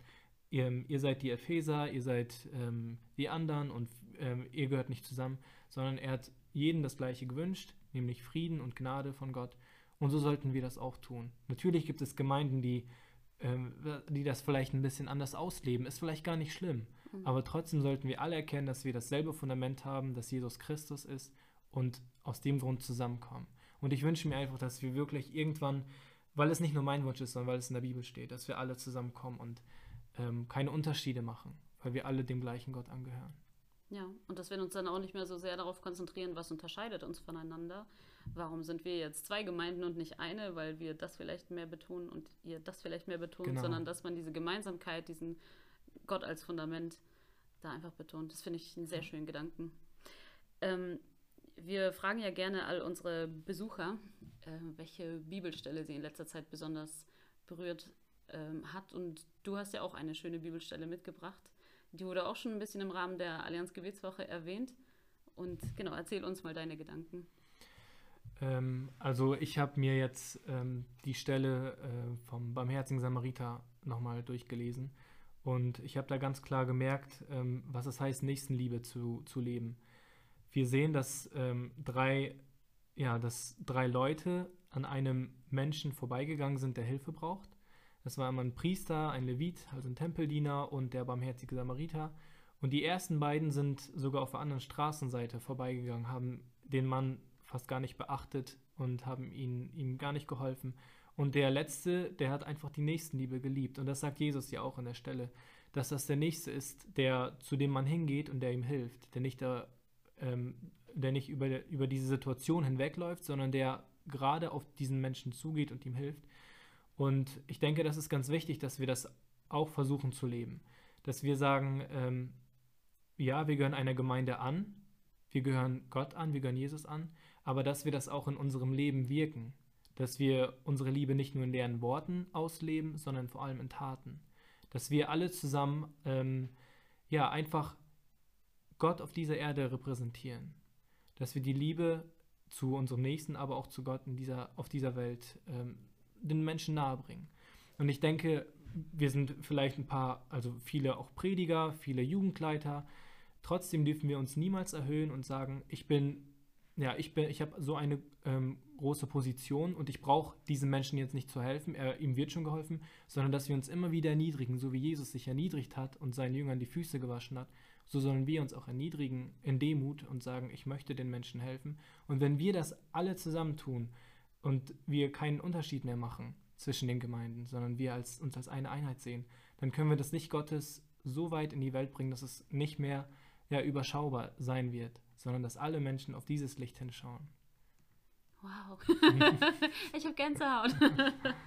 ja, das finde ich voll toll. Schöne Bibelstelle, du hast das so schön erklärt, auch ähm, sehr ermunternd und ich glaube auch, dass du auf jeden Fall deinen Teil dazu beitragen wirst, dass wir mit den Gemeinden auch ein bisschen mehr in, in Gemeinschaft leben können. Und wir freuen uns sehr, dass du heute da warst äh, fast genauso sehr freue ich mich drauf, dass du uns bestimmt nochmal beehrst, weil wir im Vorgespräch ein bisschen drüber geredet haben, wie du zum Glauben gefunden hast. Und es sind eh immer so spannende Geschichten. Ich liebe das, mir das immer anzuhören. Und ja, an der Stelle verabschieden wir uns von unseren Zuhörern. Schön, dass ihr heute wieder dabei wart und dass ihr uns und Eddie zugehört habt. Und dir natürlich danke, dass du dir die Zeit für uns genommen hast. Ja, vielen Dank. Ja, und ähm, ich wünsche mir auf jeden Fall für dich, dass du deine Vision ähm, weiterhin nachverfolgen kannst. Danke, danke. Genau. Okay. Ciao, Leute. Tschüss. Hallo, liebe Hörer und liebe Freunde des Emanuel Podcasts. Herzlich willkommen zurück hier. Wir hatten in der zweiten Januarwoche die Allianz Gebetswoche und da haben wir mit anderen zusammengearbeitet, mit anderen Gemeinden und auch heute haben wir einen Gast, der nicht aus der Emanuel-Gemeinde ist und darüber freuen wir uns total. Wir haben heute Eddie Deger da. Hallo. Hallo. Schön, dass du uns besuchst. Eddie ist 23 Jahre jung, verheiratet und Teil der Christusgemeinde in Kloppenburg. Und wir freuen uns total, dass wir heute, ähm, abgesehen von den Pastoren aus der letzten Woche, unseren ersten Gast von außen so haben. Ja, danke für die Einladung. Ja, voll schön. Du bist in deiner Gemeinde Jugendleiter. Erzähl doch mal, wie es dazu kam. Genau. Ja, ich bin, ich komme aus der Christusgemeinde Kloppenburg. Ich bin dort Jugendleiter und ähm, ich bin jetzt tatsächlich erst seit fünf Jahren ähm, in der Gemeinde. Es kam dazu, ähm, dass ich damals zur Gemeinde eingeladen wurde und dann bin ich ab und zu mal mit in die Jugend mitgekommen und wir hatten äh, unsere damalige Jugendleiterin, die ähm, hatte mich einfach gefragt, ob ich Lust hätte, mal die Jugend mitzuleiten. Und ich selber bin eher eine zurückhaltende Person, eher ein bisschen ruhiger und habe mir das gar nicht vorstellen können. Dann habe ich aber äh, schon drüber gebetet und gefragt, ob Gott, ob es Gottes Wille ist und habe dann einfach zugestimmt. Ja, und dann bin ich mit ihr erstmal in der Jugendleitung gewesen und dann kam es dazu, dass dann, ähm, dass die Jugendleitung sich dann ein ähm, bisschen weiter verstärkt hat und unsere Jugendleiterin von damals ist weggezogen und dann habe ich die Jugendleitung komplett übernommen. Mhm. Und das war nicht so, dass ich mir von Anfang an gedacht habe, als ich in die Gemeinde gekommen bin, ich werde auf jeden Fall Jugendleiter, sondern manchmal sind Gottes Wege einfach anders wie unsere Wege und da habe ich ihm einfach ja, vertraut. Ja, da rutscht man dann manchmal einfach so rein, ne? Genau. Ähm, oft ist ja der Vorgänger sozusagen ein Vorbild. Ich weiß nicht, ob, ob deine frühere Jugendleiterin, das wird ja mhm. wahrscheinlich Annette gewesen sein. Ja, richtig, richtig. ja, dass äh, die auch manchmal so ein Vorbild ist oder so. Aber hast du denn generell so ein, so ein Ideal für dich? Wie sieht für dich der ideale Jugendleiter aus? Ja, also ich habe mir von Annette ganz viel abgucken können. Ich fand es schon gut, wie sie das gemacht hat. Sie war auch, also nicht so wie ich, zurückhaltend, sondern sie war eher ein bisschen lebendiger und ein bisschen offener. Und das finde ich eigentlich ganz gut. Ich finde das ganz, ganz cool, wenn man vor allem mit den Jugendlichen so umgehen kann. Aber ähm, auch ich als, als zurückhaltendere Person denke nicht, dass Gott mich da nicht gebrauchen kann. Also ich denke, dass für Gott nichts unmöglich ist und ähm, dass Gott sich was dabei gedacht hat, mich zu berufen. Ich denke, das ist genauso wie damals bei Mose, als ähm, Gott gesagt hat, du bist die auserwählte Person, die mein Volk Israel aus Ägypten führt. Und da hat er sich auch gedacht, ich bin doch gar nicht der Richtige dafür. Ich kann doch gar nicht so gut sprechen und Gott hat ihn gebraucht. Und so denke ich, gebraucht Gott jeden, wie auch mich dann jetzt. Das finde ich, hast du sehr schön gesagt. Das ist wirklich so. Manchmal mhm. denken wir halt, ich bin dafür gar nicht so ausgestattet sozusagen und dann denkt sich Gott, ja doch, gerade deshalb, ja. ja. Ähm, wir haben gerade eben im Vorgespräch äh, von dir erfahren, dass du ja gar nicht in so einer typisch christlichen Familie aufgewachsen bist, so wie viele von uns und viele auch wahrscheinlich von unseren heutigen Zuhörern. Ähm, du hast dann ja so mit der Zeit zum Glauben gefunden und jetzt arbeitest du ja wahrscheinlich auch mit Jugendlichen zusammen, die viel aus christlichen Elternhäusern kommen, aber bestimmt auch welche, die es halt nicht sind. Und gerade mit deiner Vorerfahrung, was ähm, ist dann deiner Meinung nach eine Möglichkeit, solche Jugendliche für Jesus zu begeistern, die davon noch nichts wissen? Das war ganz witzig, als ich dann in die Jugendleitung gekommen bin, ähm, habe ich mir ganz oft die, ähm, oder hatte ich ganz oft Gedanken, dass ich nicht gut genug bin. Ich hatte wirklich gedacht, die Jugendlichen, die hier sitzen, haben mehr oder wissen mehr über die Bibel, mehr über Gott wie ich als Jugendleiter. Ja, du das? Und da dachte ich, das, das kann, das ist ja irgendwie nicht richtig. Ähm, aber mit der Zeit habe ich gemerkt, ähm, dass es nicht wichtig ist, wie du aufgewachsen bist oder wie viel Bibelkenntnis du hast, sondern wie dein Leben mit Jesus aussieht. Wenn du dein Leben komplett danach ausrichtest, wenn du ein Vorbild bist für die Jugendlichen, dann bist du ein richtiger Jugendleiter. Es ist heute noch so, natürlich kenne ich nicht jede Stelle aus der Bibel auswendig. Oder wenn mich ein Jugendlicher fragt, eine Frage fragt und ich da keine Antwort drauf habe, dann ist es nicht so, dass ich mir sagen muss, ich bin nicht gut genug, sondern wir lernen ja alle. Und deswegen kommen wir Jugendleiter ja auch gerne zur Jugend, weil wir auch von den Jugendlichen lernen können. Und das ist ja auch das Ziel der Jugend dass wir alle zusammenwachsen und den Weg zusammengehen. Und nicht, dass wir als Jugendleiter alles vorkauen, die Jugendlichen es nur annehmen. Genau. Hat dich das eigentlich auch so ein bisschen angespornt, noch mehr an der Bibel zu arbeiten? Auf jeden Fall. Also natürlich möchte ich als Jugendleiter ähm, ein gewisses Vorbild sein. Und wenn Jugendliche Fragen haben, möchte ich auch die richtige Antwort haben. So ist es nicht. Ähm, und ich denke, die Jugendlichen sind gerade in einem Alter, ähm, wo sie ganz viel mit Social Media vielleicht auch abgelenkt werden, beispielsweise. Und wenn ich als Jugendleiter, ich habe jetzt selber kein Facebook, kein Insta, ähm, mich komplett Aha, auf die Bibel. Ist einer von wenigen. Ja, richtig, richtig. Wenn ich mich komplett auf die Bibel konzentriere und wenn ich mich auf die Beziehung mit Jesus konzentriere, dann erhoffe ich mir, da ein ganz großes Stück an die Jugendlichen weiterzugeben. Also wenn ich die Bibel lese, dann möchte ich es nicht nur für mich tun, nicht nur für die Beziehung für mich und mit, mit Jesus, sondern dass ich das auch den Jugendlichen weitergeben kann. Und das ist, glaube ich, ein großer Punkt, warum ich die Bibel auch versuche, sehr gerne zu lesen, ähm, um den Jugendlichen auch was abgeben zu können, auf jeden Fall. Ja. Wie sieht denn deine Bibellese so aus? Also jetzt nicht äh, unbedingt in konkreten Zahlen, aber ist es so für dich, dass du jeden Tag damit startest oder ist es für dich eher so ein bisschen seltener, aber dafür setzt du dich dann wirklich für eine Stunde hin und oder, oder noch länger und, und meditierst da richtig drüber? Oder wie ist da so dein, dein Zugang? Ähm, es hat angefangen, ähm, ich habe im ersten Buch Mose angefangen, damals, wo ich die Bibel das erste Mal aufgeschlagen habe und habe gemerkt, dass ich das nicht richtig verstehe. Hm. Ähm, war, das war viel fremd, äh, viel fremd für mich. Dann habe ich aber angefangen, einen Leseplan zu lesen, der über das ganze Jahr geht, wo man dann einmal durch die Bibel durchkommt. Und ich habe mir unbedingt fest äh, vorgenommen, dass ich den Leseplan schaffe. Ja, und so habe ich dann einfach angefangen, den Leseplan zu lesen, auch wenn ich anfangs nicht alles verstanden habe. Aber trotzdem kam ich dann ja auch mit dem Neuen Testament in Berührung, mit mhm. den Evangelien. Und so versuche ich das auch heute zu machen. Ich habe die Bibel jetzt durch, ich habe den Leseplan geschafft, vielleicht nicht ganz genau in einem Jahr, ich habe noch ein paar Monate länger gebraucht. Ich wollte gerade fragen. ähm, ja, aber ich habe mir das auch heute fest vorgenommen, dass ich nicht versuche querbeet zu lesen, sondern ich möchte jeden Tag lesen. Ich lese auch jeden Tag. Ich versuche es morgens vor der Arbeit zu machen, dass ich da einfach eine Routine reinkriege. Und dann nehme ich mir ein Buch vor, wo ich dann jeden Tag ein Kapitel von lese und das dann auf Tage oder auf Wochen, je nachdem, wie groß das Buch ist, dann das Buch komplett durchlese, um dann einfach die Zusammenhänge in diesem Buch auch zu verstehen. Und dann versuche ich aber auch im Neuen Testament zu lesen, wie auch im Alten Testament, seien es Sprüche, Psalmen oder auch ähm, im Buch Mose Genau. ich finde Zusammenhang war ein gutes Stichwort, weil ich manchmal denke, das ist gar nicht so schlecht, wenn man die Bibel einfach mal von vorne bis hinten so richtig schön abgrast. Und natürlich versteht man nicht alles auf einmal, aber ich glaube allein schon, dass man diesen Zusammenhang hat und diese chronologischen Abläufe, das hilft, glaube ich, auch schon sehr. Auf jeden Fall, ja. Ähm, was ja ein wichtiges äh, Thema auf deinem Herzen ist, ist ja diese Zusammenarbeit zwischen den verschiedenen Gemeinden. Und das finde ich total toll. Da bin ich auch absolut für. Und eine Art, wie du das äh, versuchst auch so ein bisschen voranzutreiben, ist ja zum Beispiel Youth United. Erzähl doch mal unseren Zuhörern, die sich vielleicht denken, keine Ahnung, noch nie was von gehört, was ist Youth United? Also Youth United kann man sich im Grunde genommen vorstellen wie Jugendgottesdienste. Ähm, wir kommen mit Jugendlichen zusammen und feiern einfach Gottesdienste und dienen Gott. Und wir sind in der, hier in der Region um die ähm, fünf Gemeinden, die wir uns jetzt schon zusammengeschlossen haben.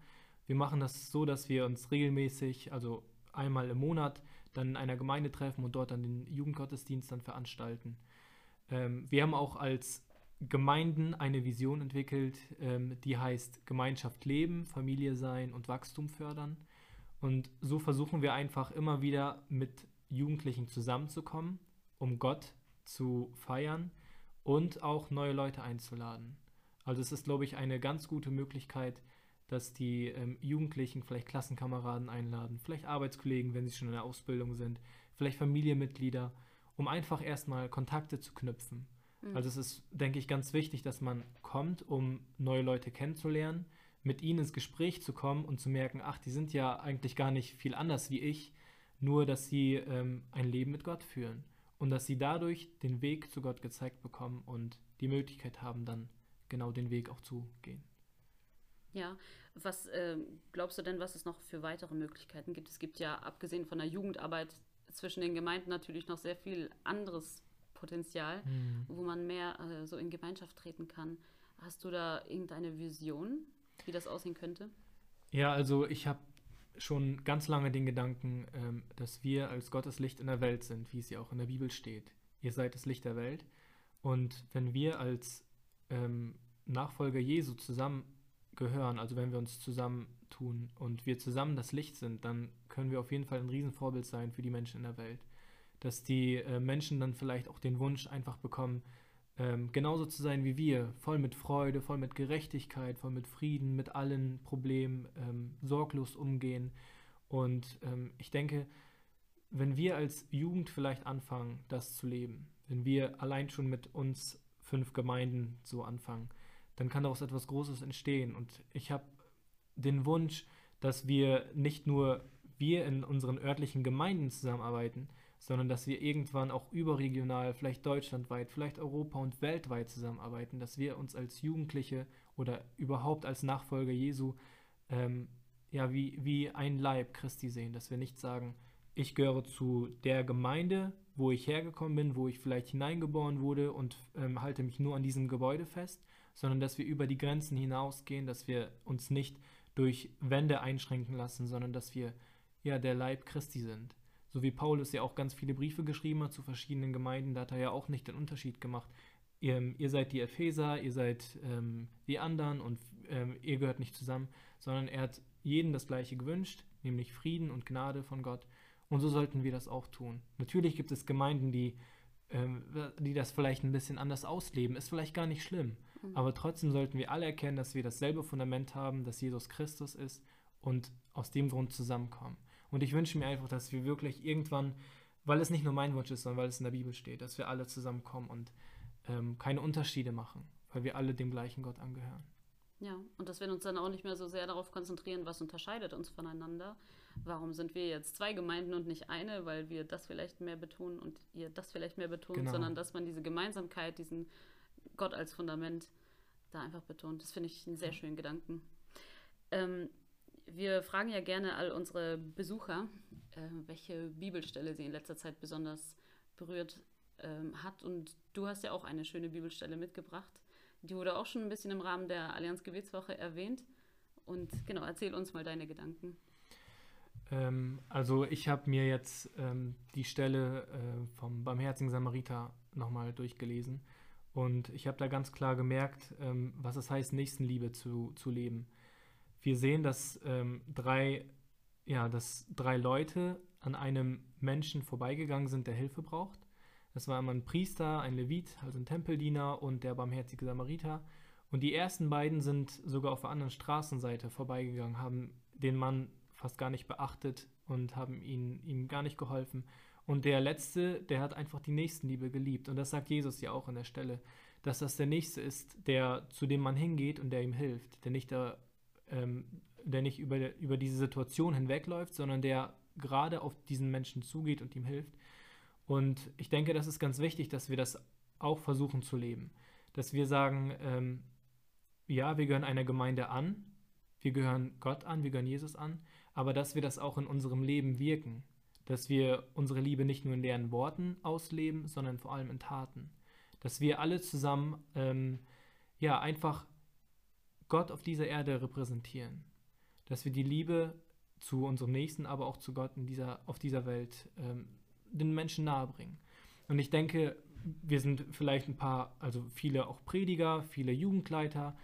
Trotzdem dürfen wir uns niemals erhöhen und sagen, ich bin, ja, ich bin, ich habe so eine ähm, große Position und ich brauche diesem Menschen jetzt nicht zu helfen, er, ihm wird schon geholfen, sondern dass wir uns immer wieder erniedrigen, so wie Jesus sich erniedrigt hat und seinen Jüngern die Füße gewaschen hat, so sollen wir uns auch erniedrigen in Demut und sagen, ich möchte den Menschen helfen. Und wenn wir das alle zusammen tun und wir keinen Unterschied mehr machen zwischen den Gemeinden, sondern wir als, uns als eine Einheit sehen, dann können wir das Licht Gottes so weit in die Welt bringen, dass es nicht mehr ja, überschaubar sein wird, sondern dass alle Menschen auf dieses Licht hinschauen. Wow, ich habe Gänsehaut.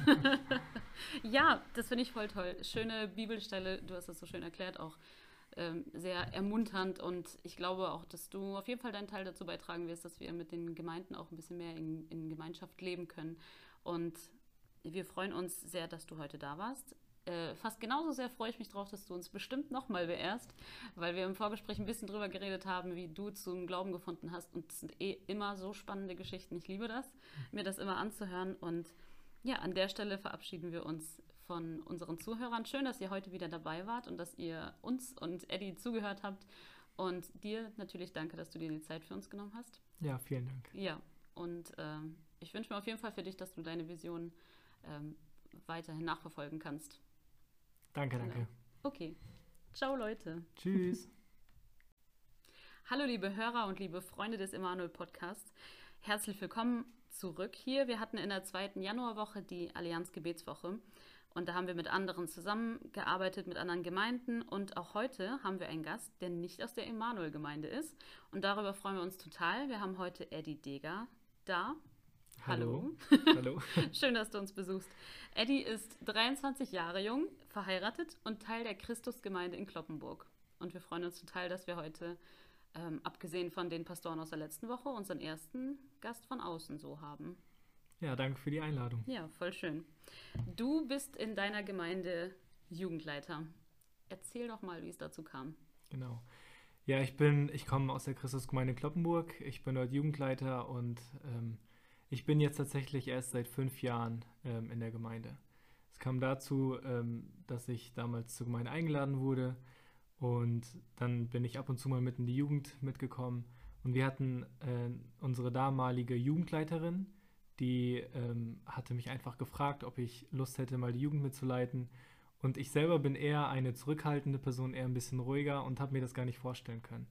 Dann habe ich aber äh, schon drüber gebetet und gefragt, ob Gott, ob es Gottes Wille ist und habe dann einfach zugestimmt. Ja, und dann bin ich mit ihr erstmal in der Jugendleitung gewesen und dann kam es dazu, dass dann, ähm, dass die Jugendleitung sich dann ein ähm, bisschen weiter verstärkt hat und unsere Jugendleiterin von damals ist weggezogen und dann habe ich die Jugendleitung komplett übernommen. Mhm. Und das war nicht so, dass ich mir von Anfang an gedacht habe, als ich in die Gemeinde gekommen bin, ich werde auf jeden Fall Jugendleiter, sondern manchmal sind Gottes Wege einfach anders wie unsere Wege und da habe ich ihm einfach ja, vertraut. Ja, da rutscht man dann manchmal einfach so rein, ne? Genau. Ähm, oft ist ja der Vorgänger sozusagen ein Vorbild. Ich weiß nicht, ob, ob deine frühere Jugendleiterin, das wird ja mhm. wahrscheinlich Annette gewesen sein. Ja, richtig, richtig. ja, dass äh, die auch manchmal so ein Vorbild ist oder so. Aber hast du denn generell so ein, so ein Ideal für dich? Wie sieht für dich der ideale Jugendleiter aus? Ja, also ich habe mir von Annette ganz viel abgucken können. Ich fand es schon gut, wie sie das gemacht hat. Sie war auch, also nicht so wie ich zurückhaltend, sondern sie war eher ein bisschen lebendiger und ein bisschen offener. Und das finde ich eigentlich ganz gut. Ich finde das ganz, ganz cool, wenn man vor allem mit den Jugendlichen so umgehen kann. Aber ähm, auch ich als, als zurückhaltendere Person denke nicht, dass Gott mich da nicht gebrauchen kann. Also ich denke, dass für Gott nichts unmöglich ist und ähm, dass Gott sich was dabei gedacht hat, mich zu berufen. Ich denke, das ist genauso wie damals bei Mose, als ähm, Gott gesagt hat, du bist die auserwählte Person, die mein Volk Israel aus Ägypten führt. Und da hat er sich auch gedacht, ich bin doch gar nicht der Richtige dafür. Ich kann doch gar nicht so gut sprechen und Gott hat ihn gebraucht. Und so denke ich, gebraucht Gott jeden, wie auch mich dann jetzt. Das finde ich, hast du sehr schön gesagt. Das ist wirklich so. Manchmal mhm. denken wir halt, ich bin dafür gar nicht so ausgestattet sozusagen. Und dann denkt sich Gott, ja, doch, gerade deshalb, ja. Genau. Ähm, wir haben gerade eben im Vorgespräch äh, von dir erfahren, dass du ja gar nicht in so einer typisch christlichen Familie aufgewachsen bist, so wie viele von uns und viele auch wahrscheinlich von unseren heutigen Zuhörern. Ähm, du hast dann ja so mit der Zeit zum Glauben gefunden und jetzt arbeitest du ja wahrscheinlich auch mit Jugendlichen zusammen, die viel aus christlichen Elternhäusern kommen, aber bestimmt auch welche, die es halt nicht sind. Und gerade mit deiner Vorerfahrung, was ähm, ist dann deiner Meinung nach eine Möglichkeit, solche Jugendliche für Jesus zu begeistern, die davon noch nichts wissen. Es war ganz witzig, als ich dann in die Jugendleitung gekommen bin, ähm, habe ich mir ganz oft die, ähm, oder hatte ich ganz oft Gedanken, dass ich nicht gut genug bin. Ich hätte wirklich gedacht, die Jugendlichen, die hier sitzen, haben mehr oder wissen mehr über die Bibel, mehr über Gott wie ich als Jugendleiter. Ja, du das? Und da dachte ich, das, das kann, das ist ja irgendwie nicht richtig. Ähm, aber mit der Zeit habe ich gemerkt, ähm, dass es nicht wichtig ist, wie du aufgewachsen bist oder wie viel Bibelkenntnis du hast, sondern wie dein Leben mit Jesus aussieht. Wenn du dein Leben komplett danach ausrichtest, wenn du ein Vorbild bist für die Jugendlichen, dann bist du ein richtiger Jugendleiter. Es ist heute noch so, natürlich kenne ich nicht jede Stelle aus der Bibel auswendig. Oder wenn mich ein Jugendlicher fragt, eine Frage fragt und ich da keine Antwort drauf habe, dann ist es nicht so, dass ich mir sagen muss, ich bin nicht gut genug, sondern wir lernen ja alle. Und deswegen kommen wir Jugendleiter ja auch gerne zur Jugend, weil wir auch von den Jugendlichen lernen können.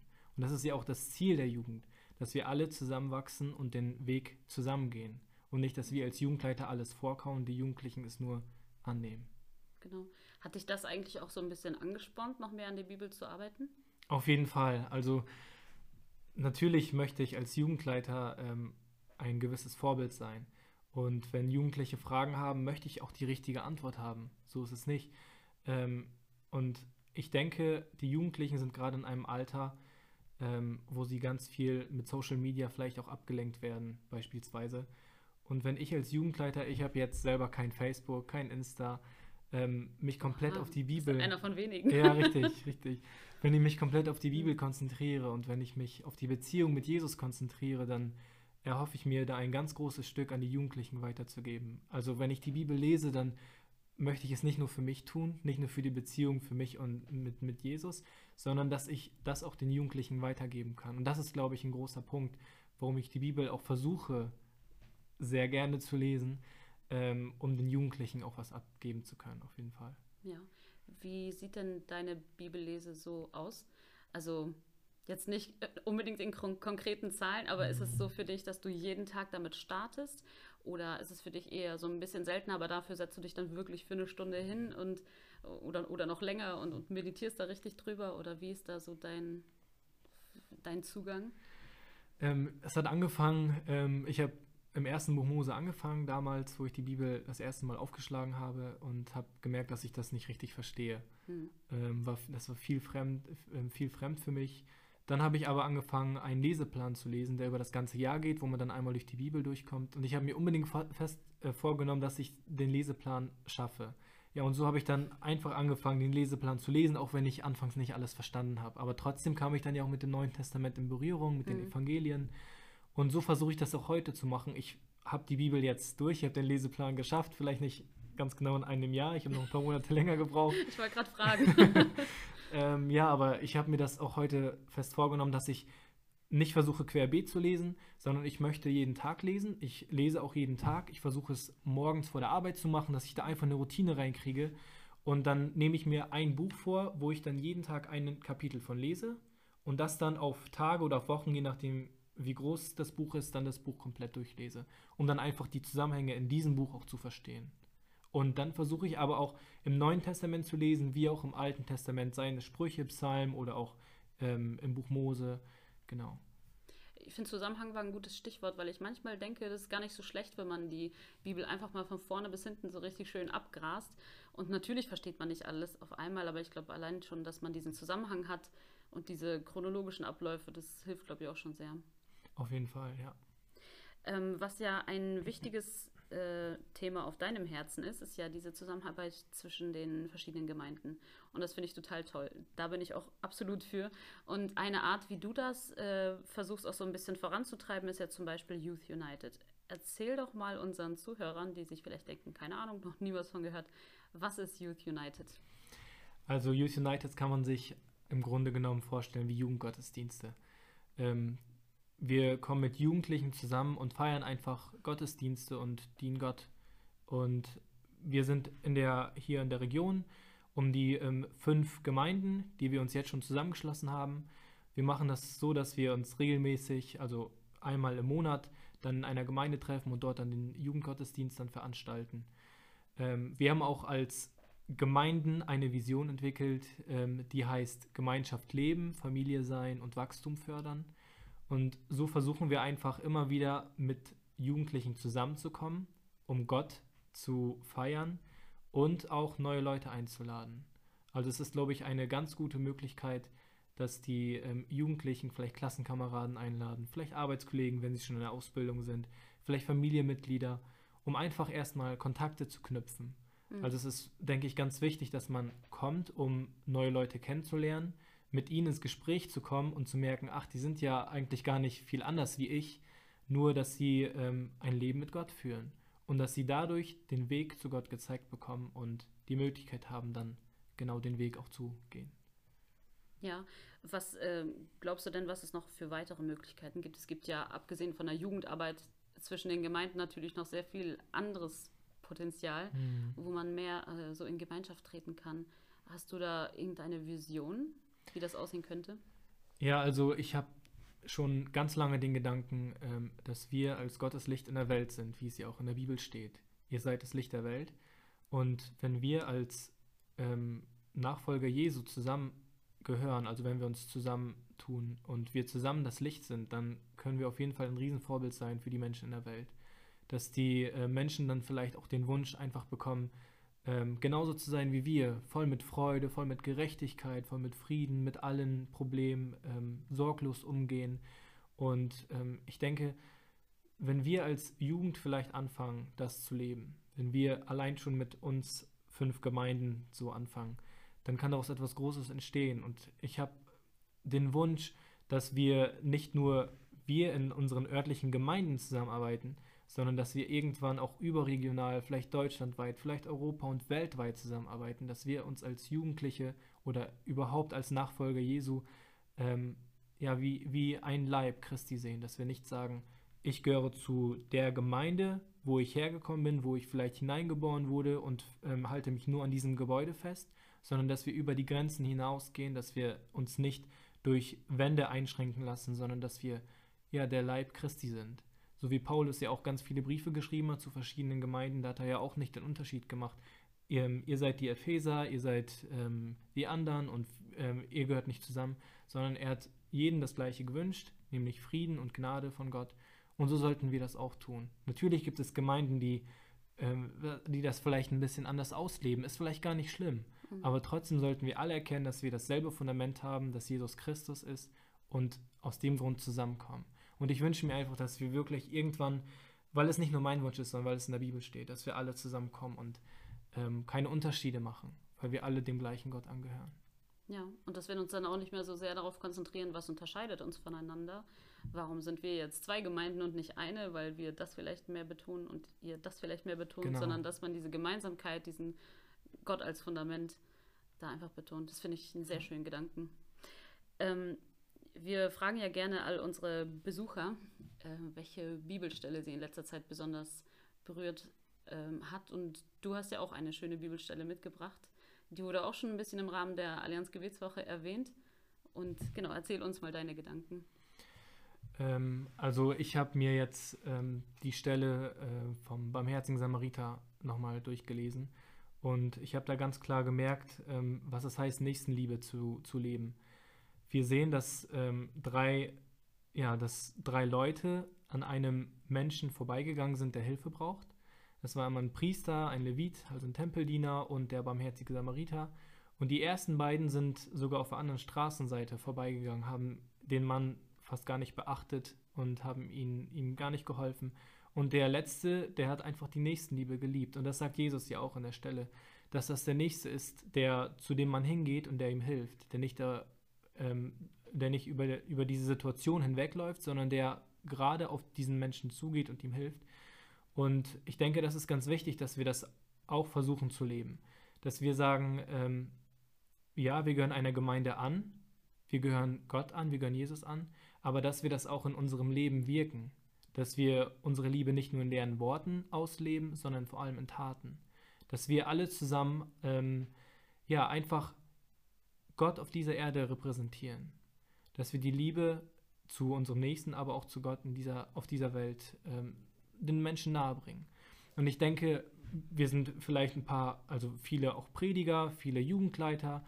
Trotzdem dürfen wir uns niemals erhöhen und sagen, ich bin, ja, ich bin, ich habe so eine ähm, große Position und ich brauche diesem Menschen jetzt nicht zu helfen, er, ihm wird schon geholfen, sondern dass wir uns immer wieder erniedrigen, so wie Jesus sich erniedrigt hat und seinen Jüngern die Füße gewaschen hat, so sollen wir uns auch erniedrigen in Demut und sagen, ich möchte den Menschen helfen. Und wenn wir das alle zusammen tun und wir keinen Unterschied mehr machen zwischen den Gemeinden, sondern wir als, uns als eine Einheit sehen, dann können wir das Licht Gottes so weit in die Welt bringen, dass es nicht mehr ja, überschaubar sein wird, sondern dass alle Menschen auf dieses Licht hinschauen.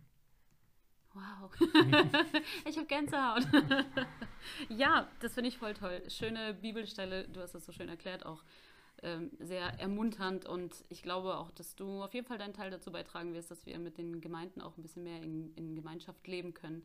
Und wir freuen uns sehr, dass du heute da warst. Äh, fast genauso sehr freue ich mich drauf, dass du uns bestimmt nochmal beehrst, weil wir im Vorgespräch ein bisschen drüber geredet haben, wie du zum Glauben gefunden hast. Und es sind eh immer so spannende Geschichten. Ich liebe das, mir das immer anzuhören. Und ja, an der Stelle verabschieden wir uns von unseren Zuhörern. Schön, dass ihr heute wieder dabei wart und dass ihr uns und Eddie zugehört habt.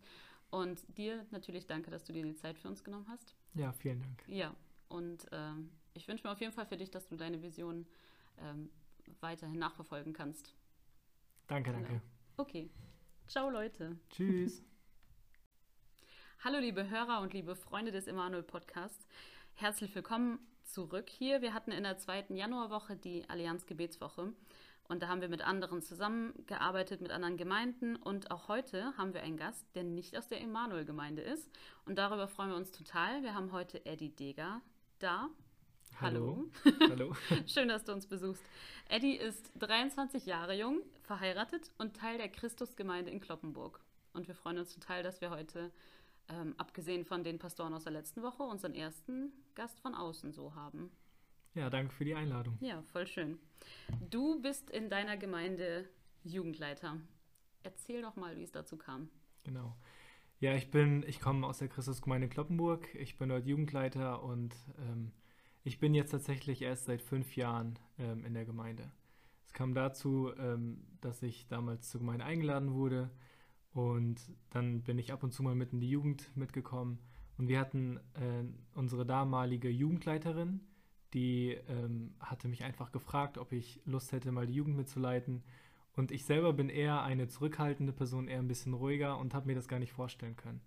Dann habe ich aber äh, schon drüber gebetet und gefragt, ob Gott, ob es Gottes Wille ist und habe dann einfach zugestimmt. Ja, und dann bin ich mit ihr erstmal in der Jugendleitung gewesen und dann kam es dazu, dass dann, ähm, dass die Jugendleitung sich dann ein ähm, bisschen weiter verstärkt hat und unsere Jugendleiterin von damals ist weggezogen und dann habe ich die Jugendleitung komplett übernommen. Mhm. Und das war nicht so, dass ich mir von Anfang an gedacht habe, als ich in die Gemeinde gekommen bin, ich werde auf jeden Fall Jugendleiter, sondern manchmal sind Gottes Wege einfach anders wie unsere Wege und da habe ich ihm einfach ja vertraut. Ja, da rutscht man dann manchmal einfach so rein, ne? Genau. Ähm, oft ist ja der Vorgänger sozusagen ein Vorbild. Ich weiß nicht, ob, ob deine frühere Jugendleiterin, das wird ja mhm. wahrscheinlich Annette gewesen sein. Ja, richtig, richtig. ja, dass äh, die auch manchmal so ein Vorbild ist oder so. Aber hast du denn generell so ein, so ein Ideal für dich, wie sieht für dich der ideale Jugendleiter aus? Ja, also ich habe mir von Annette ganz viel abgucken können. Ich fand es schon gut, wie sie das gemacht hat. Sie war auch, also nicht so wie ich zurückhaltend, sondern sie war eher ein bisschen lebendiger und ein bisschen offener. Und das finde ich eigentlich ganz gut. Ich finde das ganz, ganz cool, wenn man vor allem mit den Jugendlichen so umgehen kann. Aber ähm, auch ich als, als zurückhaltendere Person denke nicht, dass Gott mich da nicht gebrauchen kann. Also ich denke, dass für Gott nichts unmöglich ist und ähm, dass Gott sich was dabei gedacht hat, mich zu berufen. Ich denke, das ist genauso wie damals bei Mose, als ähm, Gott gesagt hat, du bist die auserwählte Person, die mein Volk Israel aus Ägypten führt. Und da hat er sich auch gedacht, ich bin doch gar nicht der Richtige dafür. Ich kann doch gar nicht so gut sprechen und Gott hat ihn gebraucht. Und so denke ich, gebraucht Gott jeden, wie auch mich dann jetzt. Das finde ich, hast du sehr schön gesagt. Das ist wirklich so. Manchmal mhm. denken wir halt, ich bin dafür gar nicht so ausgestattet sozusagen und dann denkt sich Gott, ja doch, gerade deshalb, ja. Genau. Ähm, wir haben gerade eben im Vorgespräch äh, von dir erfahren, dass du ja gar nicht in so einer typisch christlichen Familie aufgewachsen bist, so wie viele von uns und viele auch wahrscheinlich von unseren heutigen Zuhörern. Ähm, du hast dann ja so mit der Zeit zum Glauben gefunden und jetzt arbeitest du ja wahrscheinlich auch mit Jugendlichen zusammen, die viel aus christlichen Elternhäusern kommen, aber bestimmt auch welche, die es halt nicht sind. Und gerade mit deiner Vorerfahrung, was ähm, ist dann deiner Meinung nach eine Möglichkeit, solche Jugendliche für Jesus zu begeistern, die davon noch nichts wissen. Das war ganz witzig, als ich dann in die Jugendleitung gekommen bin, ähm, habe ich mir ganz oft die, ähm, oder hatte ich ganz oft Gedanken, dass ich nicht gut genug bin. Ich hatte wirklich gedacht, die Jugendlichen, die hier sitzen, haben mehr oder wissen mehr über die Bibel, mehr über Gott wie ich als Jugendleiter. Ja, du das? Und da dachte ich, das, das kann, das ist ja irgendwie nicht richtig. Ähm, aber mit der Zeit habe ich gemerkt, ähm, dass es nicht wichtig ist, wie du aufgewachsen bist oder wie viel Bibelkenntnis du hast, sondern wie dein Leben mit Jesus aussieht. Wenn du dein Leben komplett danach ausrichtest, wenn du ein Vorbild bist für die Jugendlichen, dann bist du ein richtiger Jugendleiter. Es ist heute noch so, natürlich kenne ich nicht jede Stelle aus der Bibel auswendig. Oder wenn mich ein Jugendlicher fragt, eine Frage fragt und ich da keine Antwort drauf habe, dann ist es nicht so, dass ich mir sagen muss, ich bin nicht gut genug, sondern wir lernen ja alle. Und deswegen kommen wir Jugendleiter ja auch gerne zur Jugend, weil wir auch von den Jugendlichen lernen können. Und das ist ja auch das Ziel der Jugend, dass wir alle zusammenwachsen und den Weg zusammengehen. Und nicht, dass wir als Jugendleiter alles vorkauen, die Jugendlichen es nur annehmen. Genau. Hat dich das eigentlich auch so ein bisschen angespornt, noch mehr an der Bibel zu arbeiten? Auf jeden Fall. Also natürlich möchte ich als Jugendleiter ähm, ein gewisses Vorbild sein. Und wenn Jugendliche Fragen haben, möchte ich auch die richtige Antwort haben. So ist es nicht. Ähm, und ich denke, die Jugendlichen sind gerade in einem Alter, ähm, wo sie ganz viel mit Social Media vielleicht auch abgelenkt werden, beispielsweise. Und wenn ich als Jugendleiter, ich habe jetzt selber kein Facebook, kein Insta, ähm, mich komplett Aha, auf die Bibel. Einer von wenigen. Ja, richtig, richtig. Wenn ich mich komplett auf die Bibel konzentriere und wenn ich mich auf die Beziehung mit Jesus konzentriere, dann erhoffe ich mir, da ein ganz großes Stück an die Jugendlichen weiterzugeben. Also wenn ich die Bibel lese, dann möchte ich es nicht nur für mich tun, nicht nur für die Beziehung für mich und mit, mit Jesus, sondern dass ich das auch den Jugendlichen weitergeben kann. Und das ist, glaube ich, ein großer Punkt, warum ich die Bibel auch versuche, sehr gerne zu lesen, ähm, um den Jugendlichen auch was abgeben zu können, auf jeden Fall. Ja. Wie sieht denn deine Bibellese so aus? Also Jetzt nicht äh, unbedingt in konkreten Zahlen, aber ist es so für dich, dass du jeden Tag damit startest? Oder ist es für dich eher so ein bisschen seltener, aber dafür setzt du dich dann wirklich für eine Stunde hin und oder, oder noch länger und, und meditierst da richtig drüber? Oder wie ist da so dein, dein Zugang? Ähm, es hat angefangen, ähm, ich habe im ersten Buch Mose angefangen, damals, wo ich die Bibel das erste Mal aufgeschlagen habe und habe gemerkt, dass ich das nicht richtig verstehe. Hm. Ähm, war, das war viel fremd, äh, viel fremd für mich. Dann habe ich aber angefangen, einen Leseplan zu lesen, der über das ganze Jahr geht, wo man dann einmal durch die Bibel durchkommt. Und ich habe mir unbedingt fest äh, vorgenommen, dass ich den Leseplan schaffe. Ja, und so habe ich dann einfach angefangen, den Leseplan zu lesen, auch wenn ich anfangs nicht alles verstanden habe. Aber trotzdem kam ich dann ja auch mit dem Neuen Testament in Berührung, mit mhm. den Evangelien. Und so versuche ich das auch heute zu machen. Ich habe die Bibel jetzt durch, ich habe den Leseplan geschafft, vielleicht nicht ganz genau in einem Jahr, ich habe noch ein paar Monate länger gebraucht. Ich wollte gerade fragen. Ähm, ja, aber ich habe mir das auch heute fest vorgenommen, dass ich nicht versuche querbeet zu lesen, sondern ich möchte jeden Tag lesen. Ich lese auch jeden Tag. Ich versuche es morgens vor der Arbeit zu machen, dass ich da einfach eine Routine reinkriege. Und dann nehme ich mir ein Buch vor, wo ich dann jeden Tag ein Kapitel von lese und das dann auf Tage oder auf Wochen, je nachdem, wie groß das Buch ist, dann das Buch komplett durchlese, um dann einfach die Zusammenhänge in diesem Buch auch zu verstehen. Und dann versuche ich aber auch im Neuen Testament zu lesen, wie auch im Alten Testament, seien es Sprüche, Psalm oder auch ähm, im Buch Mose. Genau. Ich finde, Zusammenhang war ein gutes Stichwort, weil ich manchmal denke, das ist gar nicht so schlecht, wenn man die Bibel einfach mal von vorne bis hinten so richtig schön abgrast. Und natürlich versteht man nicht alles auf einmal, aber ich glaube allein schon, dass man diesen Zusammenhang hat und diese chronologischen Abläufe, das hilft, glaube ich, auch schon sehr. Auf jeden Fall, ja. Ähm, was ja ein wichtiges äh, Thema auf deinem Herzen ist, ist ja diese Zusammenarbeit zwischen den verschiedenen Gemeinden. Und das finde ich total toll. Da bin ich auch absolut für. Und eine Art, wie du das äh, versuchst auch so ein bisschen voranzutreiben, ist ja zum Beispiel Youth United. Erzähl doch mal unseren Zuhörern, die sich vielleicht denken, keine Ahnung, noch nie was von gehört, was ist Youth United? Also Youth United kann man sich im Grunde genommen vorstellen wie Jugendgottesdienste. Ähm, wir kommen mit Jugendlichen zusammen und feiern einfach Gottesdienste und dienen Gott.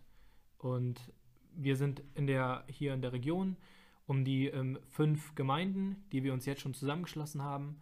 Wir machen das so, dass wir uns regelmäßig, also einmal im Monat, dann in einer Gemeinde treffen und dort dann den Jugendgottesdienst dann veranstalten.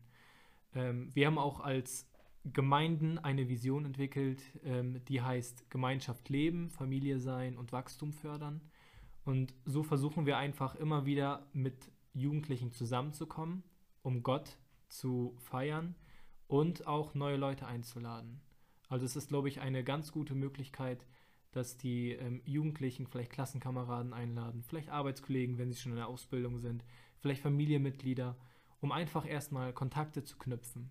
Mhm. Also es ist, denke ich, ganz wichtig, dass man kommt, um neue Leute kennenzulernen mit ihnen ins Gespräch zu kommen und zu merken, ach, die sind ja eigentlich gar nicht viel anders wie ich, nur dass sie ähm, ein Leben mit Gott führen und dass sie dadurch den Weg zu Gott gezeigt bekommen und die Möglichkeit haben, dann genau den Weg auch zu gehen. Ja, was äh, glaubst du denn, was es noch für weitere Möglichkeiten gibt? Es gibt ja abgesehen von der Jugendarbeit zwischen den Gemeinden natürlich noch sehr viel anderes Potenzial, mhm. wo man mehr äh, so in Gemeinschaft treten kann. Hast du da irgendeine Vision, wie das aussehen könnte? Ja, also ich habe schon ganz lange den Gedanken, ähm, dass wir als Gottes Licht in der Welt sind, wie es ja auch in der Bibel steht. Ihr seid das Licht der Welt. Und wenn wir als ähm, Nachfolger Jesu zusammengehören, also wenn wir uns zusammentun und wir zusammen das Licht sind, dann können wir auf jeden Fall ein Riesenvorbild sein für die Menschen in der Welt. Dass die äh, Menschen dann vielleicht auch den Wunsch einfach bekommen, ähm, genauso zu sein wie wir, voll mit Freude, voll mit Gerechtigkeit, voll mit Frieden, mit allen Problemen, ähm, sorglos umgehen. Und ähm, ich denke, wenn wir als Jugend vielleicht anfangen, das zu leben, wenn wir allein schon mit uns fünf Gemeinden so anfangen, dann kann daraus etwas Großes entstehen. Und ich habe den Wunsch, dass wir nicht nur wir in unseren örtlichen Gemeinden zusammenarbeiten, sondern dass wir irgendwann auch überregional, vielleicht deutschlandweit, vielleicht Europa und weltweit zusammenarbeiten, dass wir uns als Jugendliche oder überhaupt als Nachfolger Jesu ähm, ja wie, wie ein Leib Christi sehen, dass wir nicht sagen, ich gehöre zu der Gemeinde, wo ich hergekommen bin, wo ich vielleicht hineingeboren wurde und ähm, halte mich nur an diesem Gebäude fest, sondern dass wir über die Grenzen hinausgehen, dass wir uns nicht durch Wände einschränken lassen, sondern dass wir ja der Leib Christi sind. So wie Paulus ja auch ganz viele Briefe geschrieben hat zu verschiedenen Gemeinden, da hat er ja auch nicht den Unterschied gemacht. Ihr, ihr seid die Epheser, ihr seid ähm, die anderen und ähm, ihr gehört nicht zusammen, sondern er hat jedem das Gleiche gewünscht, nämlich Frieden und Gnade von Gott. Und so sollten wir das auch tun. Natürlich gibt es Gemeinden, die, ähm, die das vielleicht ein bisschen anders ausleben. Ist vielleicht gar nicht schlimm. Mhm. Aber trotzdem sollten wir alle erkennen, dass wir dasselbe Fundament haben, dass Jesus Christus ist und aus dem Grund zusammenkommen. Und ich wünsche mir einfach, dass wir wirklich irgendwann, weil es nicht nur mein Wunsch ist, sondern weil es in der Bibel steht, dass wir alle zusammenkommen und ähm, keine Unterschiede machen, weil wir alle dem gleichen Gott angehören.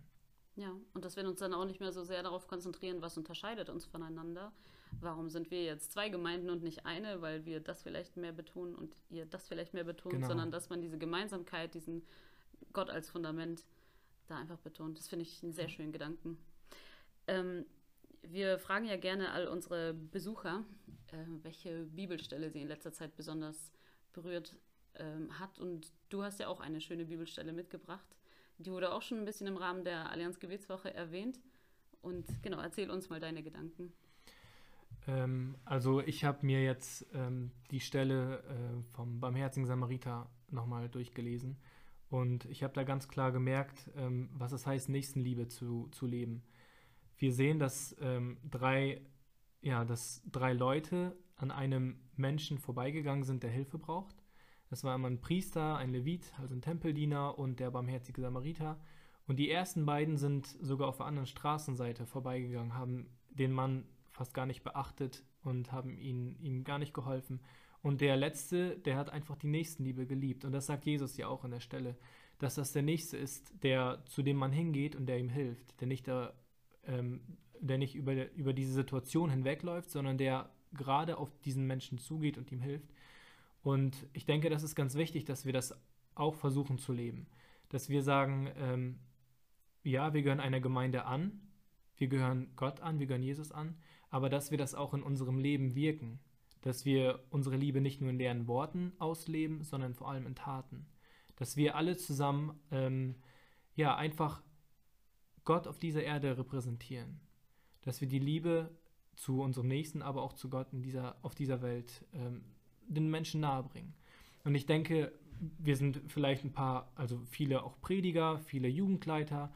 Trotzdem dürfen wir uns niemals erhöhen und sagen, ich bin ja, ich bin, ich habe so eine ähm, große Position und ich brauche diesem Menschen jetzt nicht zu helfen, er, ihm wird schon geholfen, sondern dass wir uns immer wieder erniedrigen, so wie Jesus sich erniedrigt hat und seinen Jüngern die Füße gewaschen hat, so sollen wir uns auch erniedrigen in Demut und sagen, ich möchte den Menschen helfen. Und wenn wir das alle zusammen tun und wir keinen Unterschied mehr machen zwischen den Gemeinden, sondern wir als, uns als eine Einheit sehen, dann können wir das Licht Gottes so weit in die Welt bringen, dass es nicht mehr ja, überschaubar sein wird sondern dass alle Menschen auf dieses Licht hinschauen.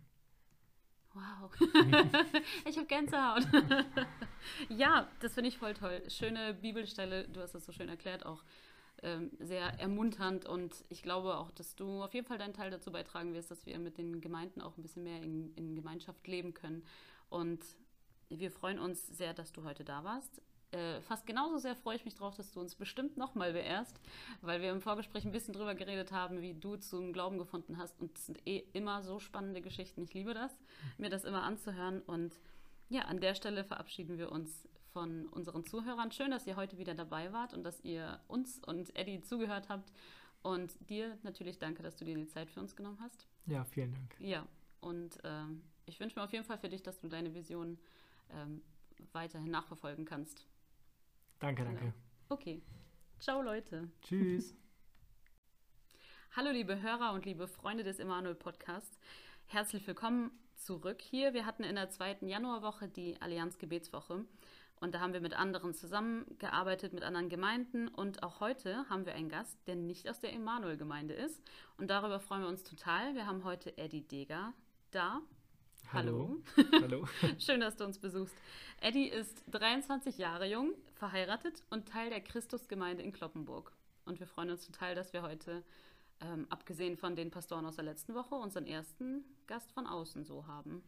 Ja, danke für die Einladung. Ja, voll schön. Du bist in deiner Gemeinde Jugendleiter. Erzähl doch mal, wie es dazu kam. Genau. Ja, ich bin, ich komme aus der Christusgemeinde Kloppenburg. Ich bin dort Jugendleiter und ähm, ich bin jetzt tatsächlich erst seit fünf Jahren ähm, in der Gemeinde. Es kam dazu, ähm, dass ich damals zur Gemeinde eingeladen wurde und dann bin ich ab und zu mal mit in die Jugend mitgekommen und wir hatten äh, unsere damalige Jugendleiterin, die ähm, hatte mich einfach gefragt, ob ich Lust hätte, mal die Jugend mitzuleiten. Und ich selber bin eher eine zurückhaltende Person, eher ein bisschen ruhiger und habe mir das gar nicht vorstellen können.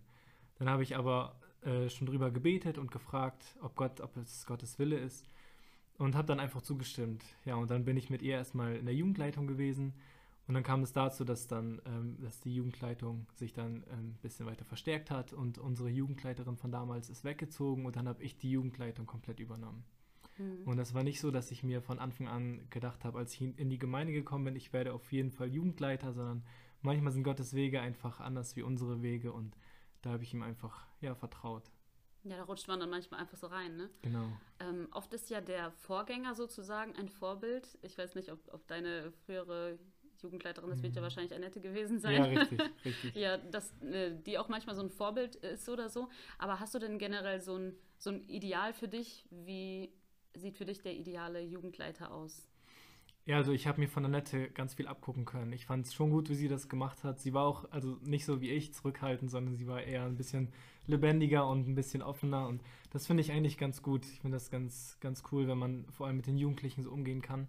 Aber ähm, auch ich als, als zurückhaltendere Person denke nicht, dass Gott mich da nicht gebrauchen kann. Also ich denke, dass für Gott nichts unmöglich ist und ähm, dass Gott sich was dabei gedacht hat, mich zu berufen. Ich denke, das ist genauso wie damals bei Mose, als ähm, Gott gesagt hat, du bist die auserwählte Person, die mein Volk Israel aus Ägypten führt. Und da hat er sich auch gedacht, ich bin doch gar nicht der Richtige dafür. Ich kann doch gar nicht so gut sprechen und Gott hat ihn gebraucht. Und so denke ich, gebraucht Gott jeden, wie auch mich dann jetzt. Das finde ich, hast du sehr schön gesagt. Das ist wirklich so. Manchmal mhm. denken wir halt, ich bin dafür gar nicht so ausgestattet sozusagen und dann denkt sich Gott, ja doch, gerade deshalb, ja.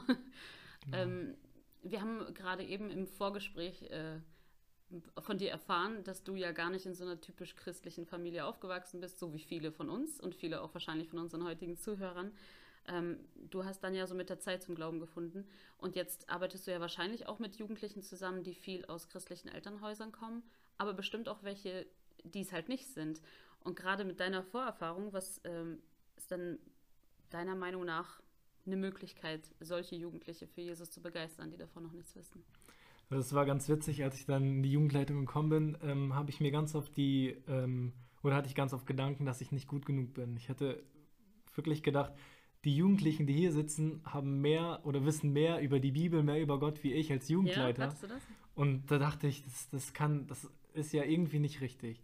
Ähm, aber mit der Zeit habe ich gemerkt, ähm, dass es nicht wichtig ist, wie du aufgewachsen bist oder wie viel Bibelkenntnis du hast, sondern wie dein Leben mit Jesus aussieht. Wenn du dein Leben komplett danach ausrichtest, wenn du ein Vorbild bist für die Jugendlichen, dann bist du ein richtiger Jugendleiter.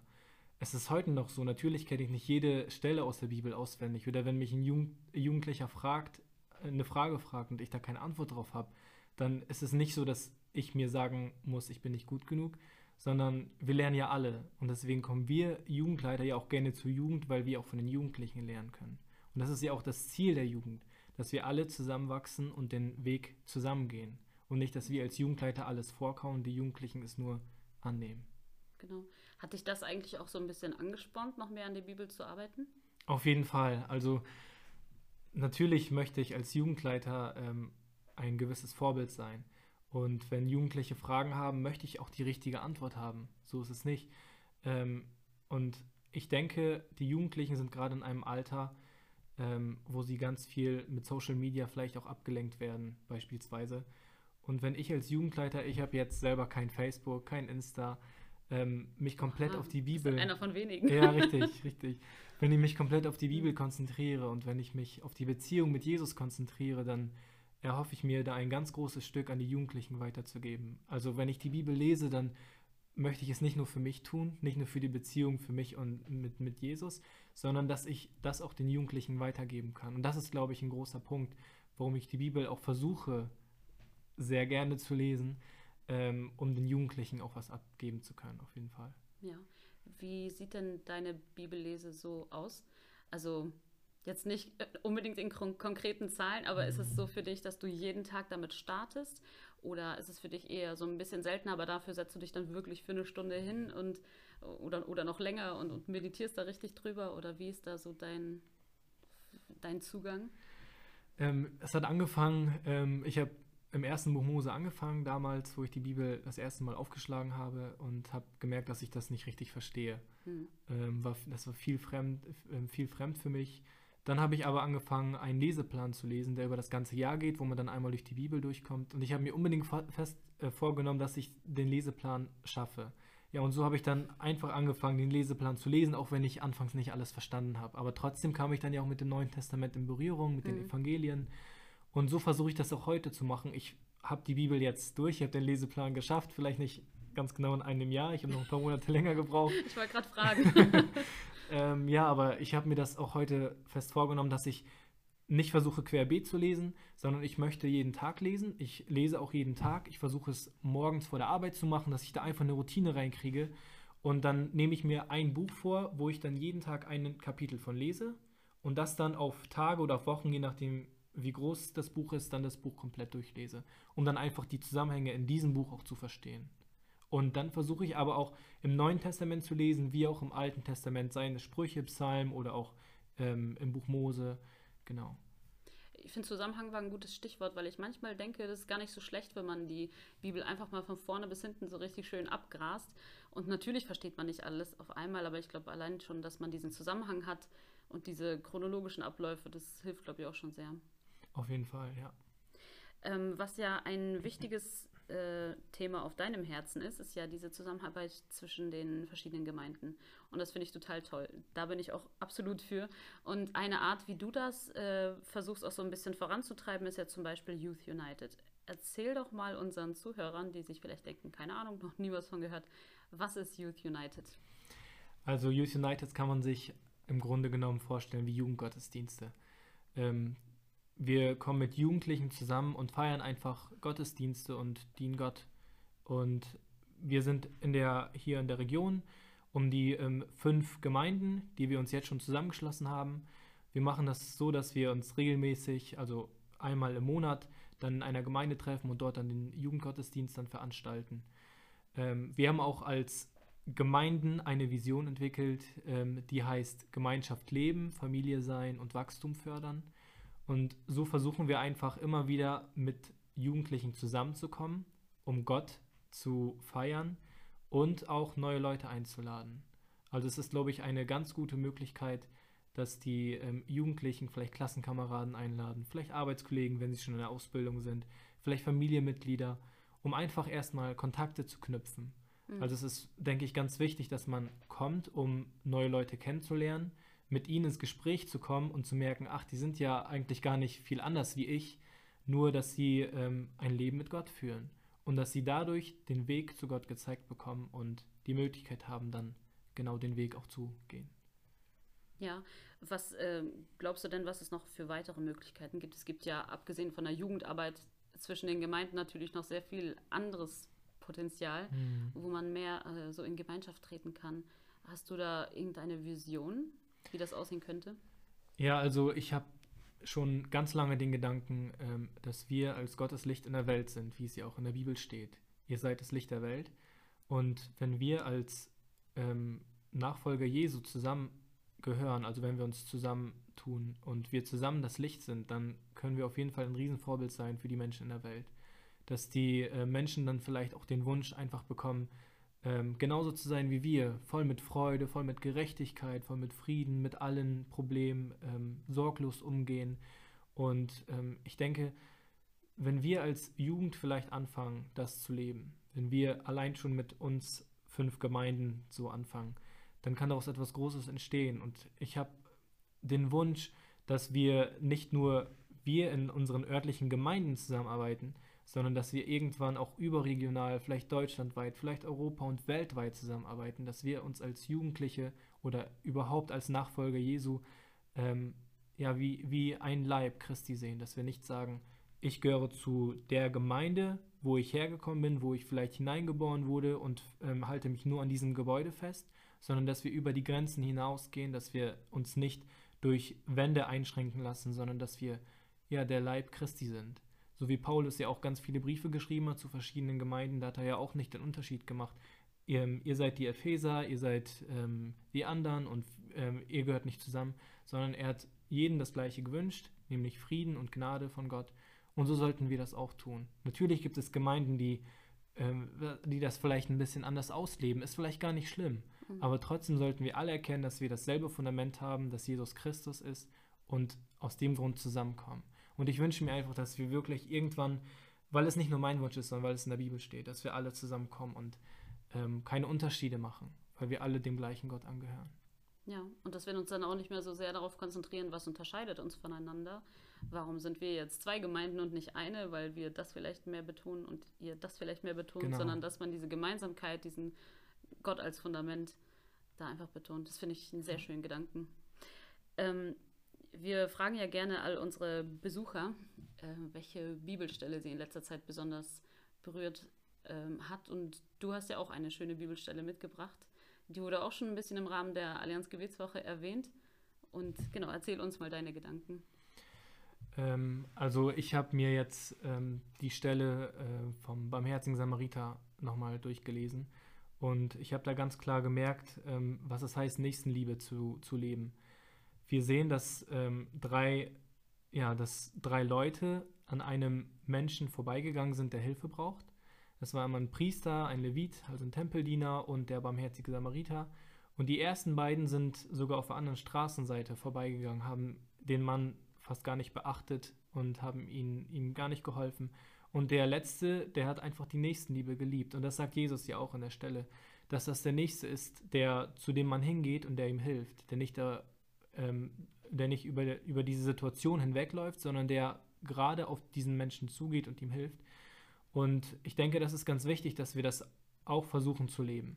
Dass wir sagen, ähm, ja, wir gehören einer Gemeinde an, wir gehören Gott an, wir gehören Jesus an, aber dass wir das auch in unserem Leben wirken, dass wir unsere Liebe nicht nur in leeren Worten ausleben, sondern vor allem in Taten, dass wir alle zusammen ähm, ja einfach Gott auf dieser Erde repräsentieren, dass wir die Liebe zu unserem Nächsten, aber auch zu Gott in dieser, auf dieser Welt ähm, den Menschen nahebringen. Und ich denke, wir sind vielleicht ein paar, also viele auch Prediger, viele Jugendleiter.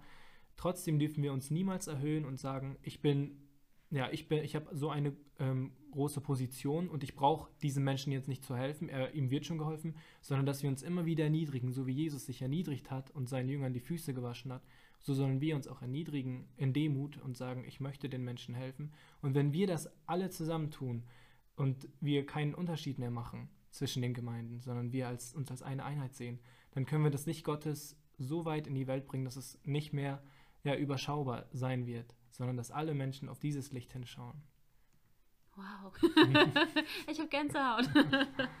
ja, das finde ich voll toll. Schöne Bibelstelle, du hast das so schön erklärt, auch ähm, sehr ermunternd und ich glaube auch, dass du auf jeden Fall deinen Teil dazu beitragen wirst, dass wir mit den Gemeinden auch ein bisschen mehr in, in Gemeinschaft leben können.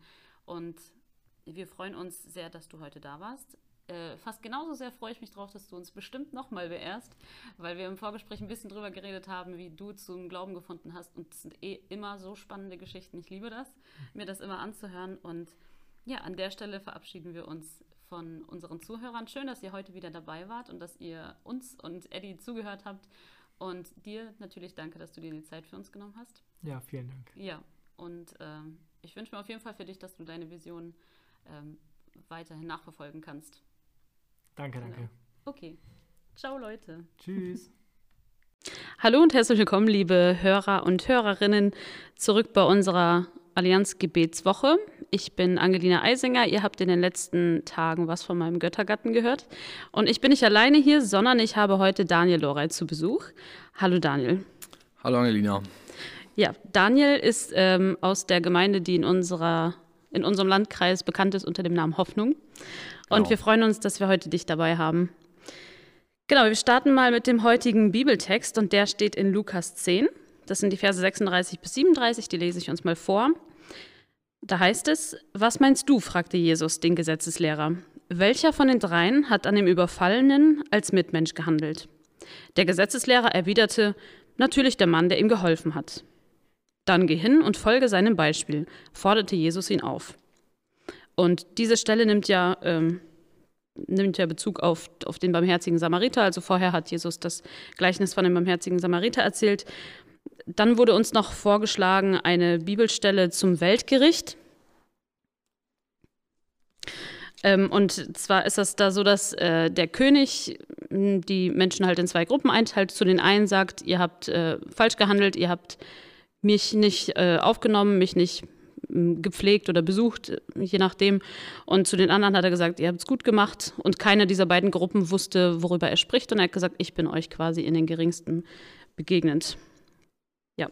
Meine erste Frage wäre, und es geht da um den barmherzigen Samariter, um den ersten Text, darüber hatten wir schon am Montag geredet. Ähm, und Jesus erzählte halt, wer unser Nächster ist. Ich denke aber auch, dass man aus dem Gleichnis auch herausziehen könnte, dass dieser barmherzige Samariter auf jeden Fall auch ein Vorbild für uns ist. Und meine Frage an dich, Daniel, ist jetzt, wie wichtig ist deiner Meinung nach oder sind deiner Meinung nach Vorbilder in unserem Glaubensleben? Und falls sie nicht wichtig sind oder nicht oder wichtig sind, was macht so ein Vorbild aus?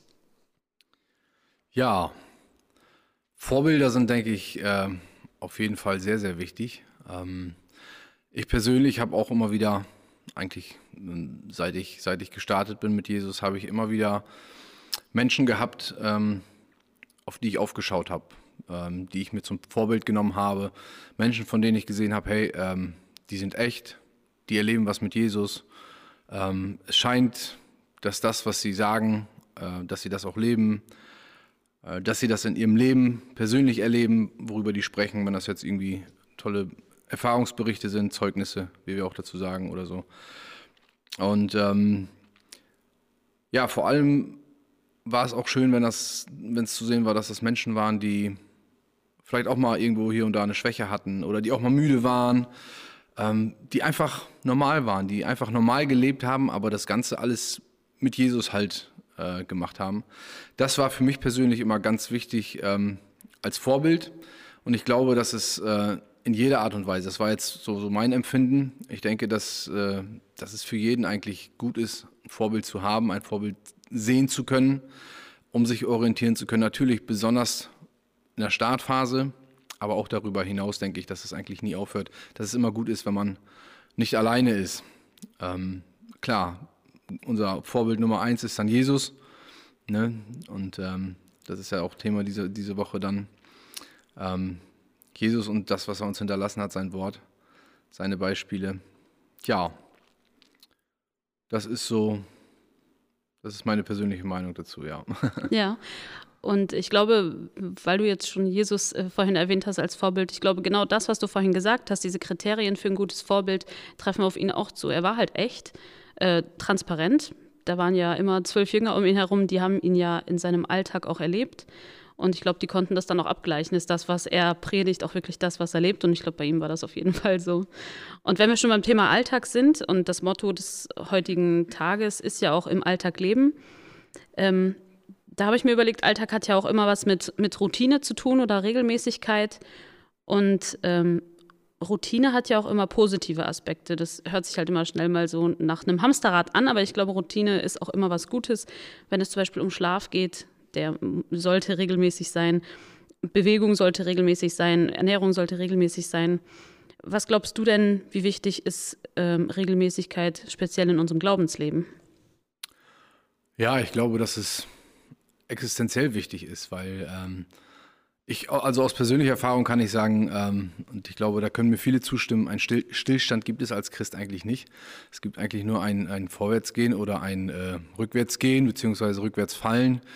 Ähm, von daher denke ich, dass es absolut ja, existenziell ist. Genauso wie wir Luft zum Atmen brauchen, wie wir, wie wir ähm, Nahrung brauchen, Wasser brauchen, ähm, brauchen wir Jesus und, und, und sein Leben, sein Wort in unserem Alltag. Also ich denke, dass wir, ähm, ja, wie soll ich das sagen, dass es eine eine, eine Gewohnheit oder ein, ein Mangel in uns auslösen sollte, wie äh, Hunger, wenn wir das mal einen Tag nicht haben, wenn wir mal einen Tag keine Gemeinschaft mit ihm haben können oder in seinem Wort studieren können. Ähm, ich denke, dass das wirklich das ist, was uns belebt, was uns hilft, ja, wie Paulus das so schön sagt, im Geist zu leben. Und ähm, da denke ich, dass es, ja, wir brauchen das. Es, es geht gar nicht anders. Das ist absolut wichtig. Ähm, ich denke auch, wenn es eine Gewohnheit ist, in die Gemeinde zu gehen, in die Gebetsstunde zu gehen, äh, zu beten, wie auch immer, dann denke ich, dass es eine sehr gute Gewohnheit ist. Und es gibt sehr gute Gewohnheiten wie Höflichkeit und so weiter. Äh, mhm. ne, das, ist, das kann man da, denke ich, genauso mit einschließen, dass wir das jeden Tag machen und, und auch kontinuierlich machen und nicht nur, wenn es uns gerade einfällt oder wenn wir uns das morgens gerade so gesagt haben, oh ja, heute werde ich mal wieder äh, einen frommen Tag haben oder so. Ja, was sind denn so deine ähm, geistlichen Routinen oder Gewohnheiten? Was, was gehört für dich in jeden Tag rein und darf nicht fehlen? Ja, also ähm, ich, ja, ich liebe es, dass ich äh, morgens recht flexibel bin, sag ich mal. Wenn ich die Kinder weggeschickt habe, dann habe ich immer noch so ein bisschen Zeit für mich, für ein ruhiges Frühstück und ähm, für eine ja, einfach für eine ruhige Zeit, für einen ruhigen Start. Das ist das, was, ähm, ja, was eigentlich so mein Tagesstart ausmacht. Da habe ich Zeit für Gebet. Ich bin dann auch, auch oft, äh, bringe ich die Kinder weg und mache dann erstmal einen kleinen Spaziergang, wenn das Wetter gut ist. Mhm. Und äh, gehe raus in die Natur und äh, erlebe dort Gott, erlebe dort Jesus, ähm, habe da eine gute Zeit. Ähm, zu Hause dann oft parallel zum Frühstück äh, mit der Bibel dann. Äh, alleine der Bibelvers des Tages ist, äh, wenn das mal nicht so äh, ausgiebig klappt gleich am Morgen, dann ist allein der Bibelvers des Tages oft einfach wirklich eine tolle Ermutigung. Aber es ist ein, ja, das ist halt schon so, so ein Start am Morgen, ne? so mit dem, mit einem Bibelvers, mit einer, einfach mit einer guten Zeit mit Jesus, ja, so zu beginnen. Ne? Ja, ist denn mehr so ähm, das Gebet etwas, wo du deinen Zugang zu, zu Gott findest? Oder ist es dann tatsächlich auch so dieses sich hinsetzen und in der Bibel forschen? Oder brauchst du da Musik? Du hast ja gerade schon gesagt, dass du so einen Spaziergang manchmal machst. Was sind für dich so die Knackpunkte sozusagen, wo du im Alltag Jesus erlebst? Ja, sowohl als auch.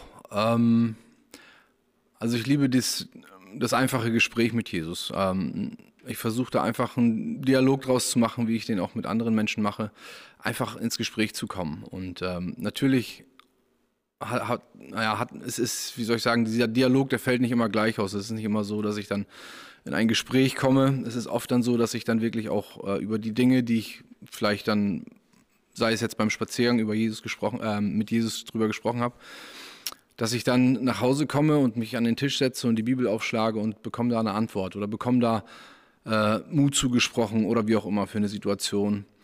Ähm, ja, das finde ich auch so spannend. Das ist eigentlich überhaupt gar nicht immer gleich. Ich kann gar nicht sagen, das ist jetzt eigentlich eher immer so oder so ist. Es ist doch abwechslungsreich, würde ich sagen. Ja. Ähm, ja, manchmal passiert es, dass mich ein Lied total toucht und mich wegträgt, manchmal wochenlang. Dann habe ich äh, den ganzen Tag, tagelang dieses Lied im Ohr und ähm, es trägt mich, ermutigt mich, baut mich auf. Ich bin da sehr empfindsam, was Musik oder gute Lieder angeht. Hm. Und ja, auch das. Also ich würde sagen, regelmäßig eine gute Mischung aus dem Ganzen. Ja.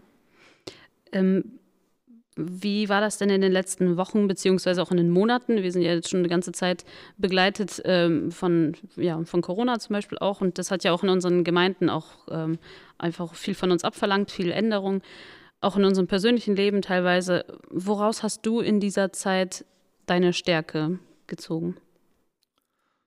Ja, das ist auch für mich ein, ein nicht so einfaches Kapitel, nicht so einfaches Jahr gewesen. Ähm, ich muss sagen, mich hat besonders das ganze Jahr über letztes Jahr ähm, ein Psalm angesprochen, das ist Psalm 91. Ähm, es gibt ja noch ein paar andere Psalmen, aber ich denke, der passt da ganz gut zu, besonders so am Anfang die Verse ähm, wo gleich am Anfang, als gerade jetzt, wo du sagst, das Thema Corona aufkam, ähm, da habe ich gleich am Anfang stehen, hey, und der beschützt dich vor der Pest, ne? mhm. also vor dem Schlimmsten, was es damals so gab an Infektionskrankheiten, wie auch immer. Ähm, das hat doch gleich enorm Ruhe reingebracht, denke ich. Und ähm, ja, von der Sache her, ich, ich durfte einfach schon viel erleben äh, in den Jahren mit Jesus. Viel Heilung, viel Schutz, viel äh, Wiederherstellung und äh, habe mir von Anfang an eigentlich wenig Sorgen um die Krankheit an sich gemacht. Ähm, es war doch mehr dieses, ähm, ja, wie, wie gehe ich durch diese Zeit, ähm, was mich herausgefordert hat? Wie gehe ich damit um, ähm, wenn Menschen Angst davor haben? Wie gehe ich damit um, wenn Menschen Zukunftsängste haben? Es hat ja nun auch äh, viele getroffen an den Arbeitsstellen oder wie auch immer. Ja, da muss ich sagen, dass es für mich persönlich lief es gut. Ich konnte wirklich mich auf, auf ja, Psalm 91 verlassen. Und ähm, das war auch das, was ich ähm, in einigen Fällen wirklich ausgesprochen habe, dann auch, äh, wo ich dann Menschen gesagt habe, hey, äh, vertief dich mal im Psalm 91, nimm den mit, lerne ihn auswendig, dass du ihn bei dir hast. Ähm, ich habe oft den Vers von Paulus zitiert, denn wir haben nicht einen Geist der Furcht, sondern der Liebe, der Kraft und der Besonnenheit äh, bekommen. Und ähm, das ist für mich auch so ein Vers, ja, wie soll ich sagen, der für mich dieses Jahr eine Säule war, auf dem ich einfach gestanden habe. Ja, jetzt wo du gerade das Auswendiglernen erwähnt hast, äh, lernst, lernst du auch viele so Bibelstellen für dich auswendig? Ja, also ich habe einige Zeit, habe ich das regelmäßig gemacht. Ähm, es ist mir schwerer gefallen, wo ich anfing mehrere Übersetzungen parallel zu lesen. Mhm. Bin ich so ein bisschen mit den Satzbauten durcheinander gekommen, aber ja, also die Inhalte, ähm, die weiß ich doch, in, also gerade so in, in, den Psalmen, worum es dann geht und so.